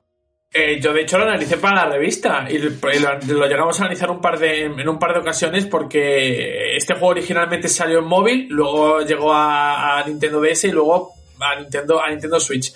Yo nunca, yo creo que jamás no recomendaría no terminar un juego, pero sí que es verdad que lo que te vas a encontrar es lo mismo que te vas a encontrar con la misma sensación que te has encontrado hasta ahora. Eh, aunque las, los estándares de producción son bastante buenos, eh, al final tienen escenas de animación, el estilo es el mismo y está muy bien, pero extremadamente bien localizado en, al, castellano. Eh, creo que el, el, que se espera encontrar un juego como el del profesor Layton con esos personajes eh, se va a encontrar con que está bastante lejos de eso. Sobre todo porque eh, no es que su, no es que Catherine sea mal personaje, pero eh, no está tratado y no está desarrollado ni muchísimo menos como, como el profesor Layton original. Y yo vengo de jugar el, el del legado de los Asharanti y es que, bueno, es que transpira, transpira épica por todos lados. En, en, el caso de Catriel son diferentes capítulos que, es, que no están del todo conectados entre ellos, sí que tienen un hilo en común que es esta la conspiración de los millonarios, eh, pero son capítulos independientes. En el caso, en, en Layton siempre se ha encontrado un mismo hilo conductor, sí, con diferentes, a lo mejor con diferentes capítulos, pero todos dentro de la misma historia. Aquí va un poquito por libre, ¿vale? Y así que yo creo que te vas a encontrar con la misma sensación de principio a fin. Pues entonces me temo que ahí se va a quedar porque tiempo no hay y este año viene cargadito de juegos que vamos a tener que analizar y vamos a tener que trabajar en ellos, porque al final la gente no es consciente, y nosotros lo decimos mucho, que trabajar en esto implica que muchas veces no puedes jugar a lo que quieres, sino a lo que manda la profesión, y cuando hay tiempo libre lo que no quieres es jugar, sino hacer otras cosas, como ver series. Javi, ¿tú con qué andas? Pues la verdad es que estas habilidades casi no he jugado nada. Eh, simplemente, no sé, estaba otras cosas, eh, quedando por Discord con los amigos eh, y viendo series. Realmente me bajé del tiro de Mandalorian y estoy también poniéndome al día con The Clone Wars y otras series. Pero lo más que hice fue echar algún run al Hades y jugar un poquito más a, a The Outer Worlds que creo que me está costando jugar a él porque estaba un poco saturado del estilo de juego de que es muy parecido al de Fallout 4 y le había metido casi 100 horas. Entonces, aunque el juego me gusta, más de una vez me cuesta jugar a él. Por así no sé si me estoy haciendo entender. Así que no sé. Eh, sí que tengo pensado ahora, tengo algunos juegos en la recámara, aprovecho las rebajas de de, de Navidades. Y si todo va bien de aquí a unas semanas, igual empiezo también a compartir streaming con Jabucho con Chompy Night y otras cositas. que aún no lo he jugado, por cierto. Hostia, ¿y qué hace este hombre en este podcast, Por eso mismo, quiero remediarlo y qué mejor que hacerlo con público. Así es, que hasta, es que hasta, hasta, ahora no, no, había, no había dicho nada. O sea, es que eso es como, eso es, es como un requisito que hay que tener aquí. ¿Qué, qué, qué topo? pues eso mismo, hay que solucionar ese tipo de, de problemillas. Así que nada. Bueno, pues el hombre, el hombre pollo ha sido el hombre topo ahora mismo. Renombrado. Pues nada, chicos, yo creo que hemos llegado ya con esto al final de los finales. Mm, qué decir, agradeceros a todos estar aquí a comienzo del año, felicitaros el año a todos también y, y, desearos lo mejor para un año que no va a ser fácil, que nadie se piense que esto es la panacea, que 2020 queda atrás y ahora flores, ni mucho menos. Se viene un año difícil para todos. Os pido cabeza, os pido mmm, paciencia también, hagamos las cosas bien, eh, estad muy atentos a cómo va el tema salud en vuestras ciudades y en vuestros barrios y, y, vamos a intentar todos ayudar un poquito en medida de lo posible a que toda esta situación pase y no hagamos sobre todo el tonto. Dicho esto, pues qué decir, me pone aquí en la escaleta lo de siempre, recordatorio de suscripción y esta vez no tengo a nadie a quien enmarronar, así que me lo como con patatas, pero antes de eso, eh, sí que quiero darle la despedida a todos los que me acompañáis. En primer lugar, como siempre, a mi melena rubia, que él dice que no, pero yo cuando le veo, veo una melena rubia y, es eh, Juanpe de mi corazón. Gracias por estar aquí un añito más y una semanita más. Pues la primera del año y todavía nos quedan muchas por delante, así que iros acostumbrando porque nos tenéis que escuchar a mí primero mucho más y a nosotros en general pues todavía más, así que deseando de poner en marcha ese ese proyectito nuevo a ver qué a ver qué sale, que yo ya estoy aquí con YouTube, he puesto vídeos si son en castellano, yo, yo lo dejo ahí, tengo Disney Plus todavía. Hoy, hoy recomiendo buscar el vídeo de Mr. Quitanieves y hasta ahí puedo leer. Rami, siempre gracias por estar ahí, gracias por estar al pie del cañón y por seguir pensando en nuevas maneras de hacer de este pequeño reducto un lugar más agradable. Pues nada, encantado de, estar una semanita más aquí hablando con vosotros. La verdad es que, que, tenía, ya estaba la semana pasada yo ahí rumiando, digo, habrá que grabar, tal, pero bueno, se juntaban cositas que no será, no será imposible darle. Así que encantado de estar aquí, encantado de, todo lo nuevo que se viene y de estrujarnos la cabeza más para, para ofreceros cositas mejores. Adelantaros que próximamente tendremos aquí a, también a Tatiana de Out of the Blue, de los responsables de Call of the Sea, para hablar en, Devs Tribune sobre puzzles en los videojuegos. Y, nada más, eh, la semana que viene volverá eh, eh, la sección de los socios y, y, os prometo un sorteazo guapo, guapo. Y nada más, que gracias por seguir apoyándonos y que es un placer estar a vuestro lado. Y queda el hombre pollo, que es, si este, este barco tiene dos patas, una de ellas es Javi Bello. Eh, Javi, gracias por estar un añito más con nosotros. Nada, hombre, gracias a vosotros. Siempre digo que esto lo hacemos entre todos y la verdad que echaba de menos esto, tío. O sea, han sido un par de semanas de vacaciones y yo he notado que me faltaban cosas que hacer. la verdad que disfruto mucho haciendo esto y el reconocimiento de toda la gente que nos escucha, pues no hace más que darme ánimos para seguir adelante. Así que muchas gracias, gracias a todos que nos escucháis y la semana que viene volveremos de nuevo. Pues ya está, y como ha dicho Javi, gracias a todos los que nos escucháis, gracias por estar siempre ahí. Me toca insistir un poco con la publi, así que si te aburre esta mierda, pues lo quitas ya y a tomar por culo. Pero bueno, qué decirte de GTM, que somos un proyecto de prensa independiente, que, que, que intentamos hacerlo lo mejor posible y todo lo que hacemos lo hacemos con vuestro apoyo. Somos un, medio que nos hemos negado en rotundo a los ingresos publicitarios y seguimos en nuestras 13. Ya llevamos 62 revistas publicadas, 12 eh, especiales Camino de 13, varios libros, libros de arte, un chorrón de podcast, creo que este es el podcast 95 ya, y todo esto lo hemos conseguido sin que ninguna compañía de la industria ponga ni un duro en nuestras arcas. Pues ¿cómo? Con gente como tú que nos escuchas, que dice, oye, pues vamos a apoyarles, vamos a darles el beneficio de la duda, que si al final no me convence me puedo ir y, gracias a que muchos de vosotros habéis venido y no os habéis ido, pues hoy estamos aquí contándoos esto y, y lo que os contamos es genuino, es auténtico y es nuestra opinión.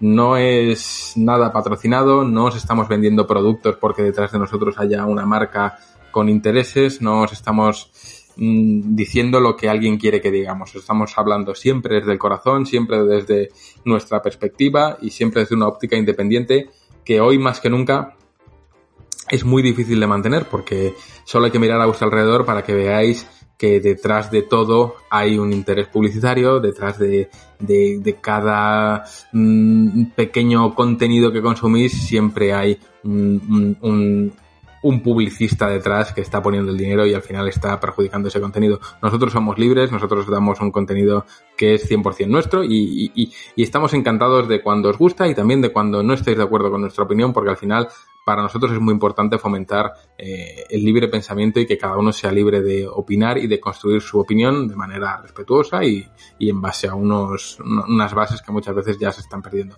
Así que si te gusta lo que hacemos, pásate por gamestribune.com, verás la revista que tenemos, verás todos los extras que tenemos, verás que es un precio realmente asequible y al final a nosotros nos ayuda mucho a poder seguir mes a mes continuando con este proyecto, seguir soñando y seguir eh, ¿por qué no decirlo? Disfrutando de lo bonito que es poder vivir de hacer aquello que amas. Y creo que eso es muy importante y nosotros lo conseguimos en exclusiva gracias a, a vosotros.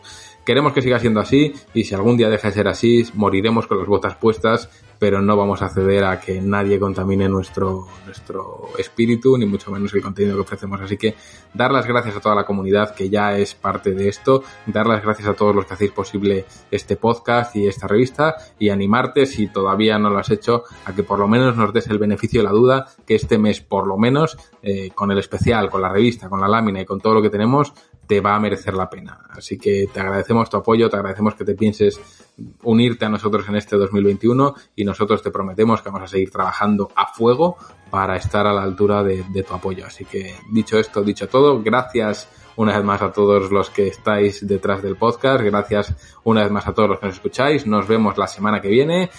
Adiós, adiós.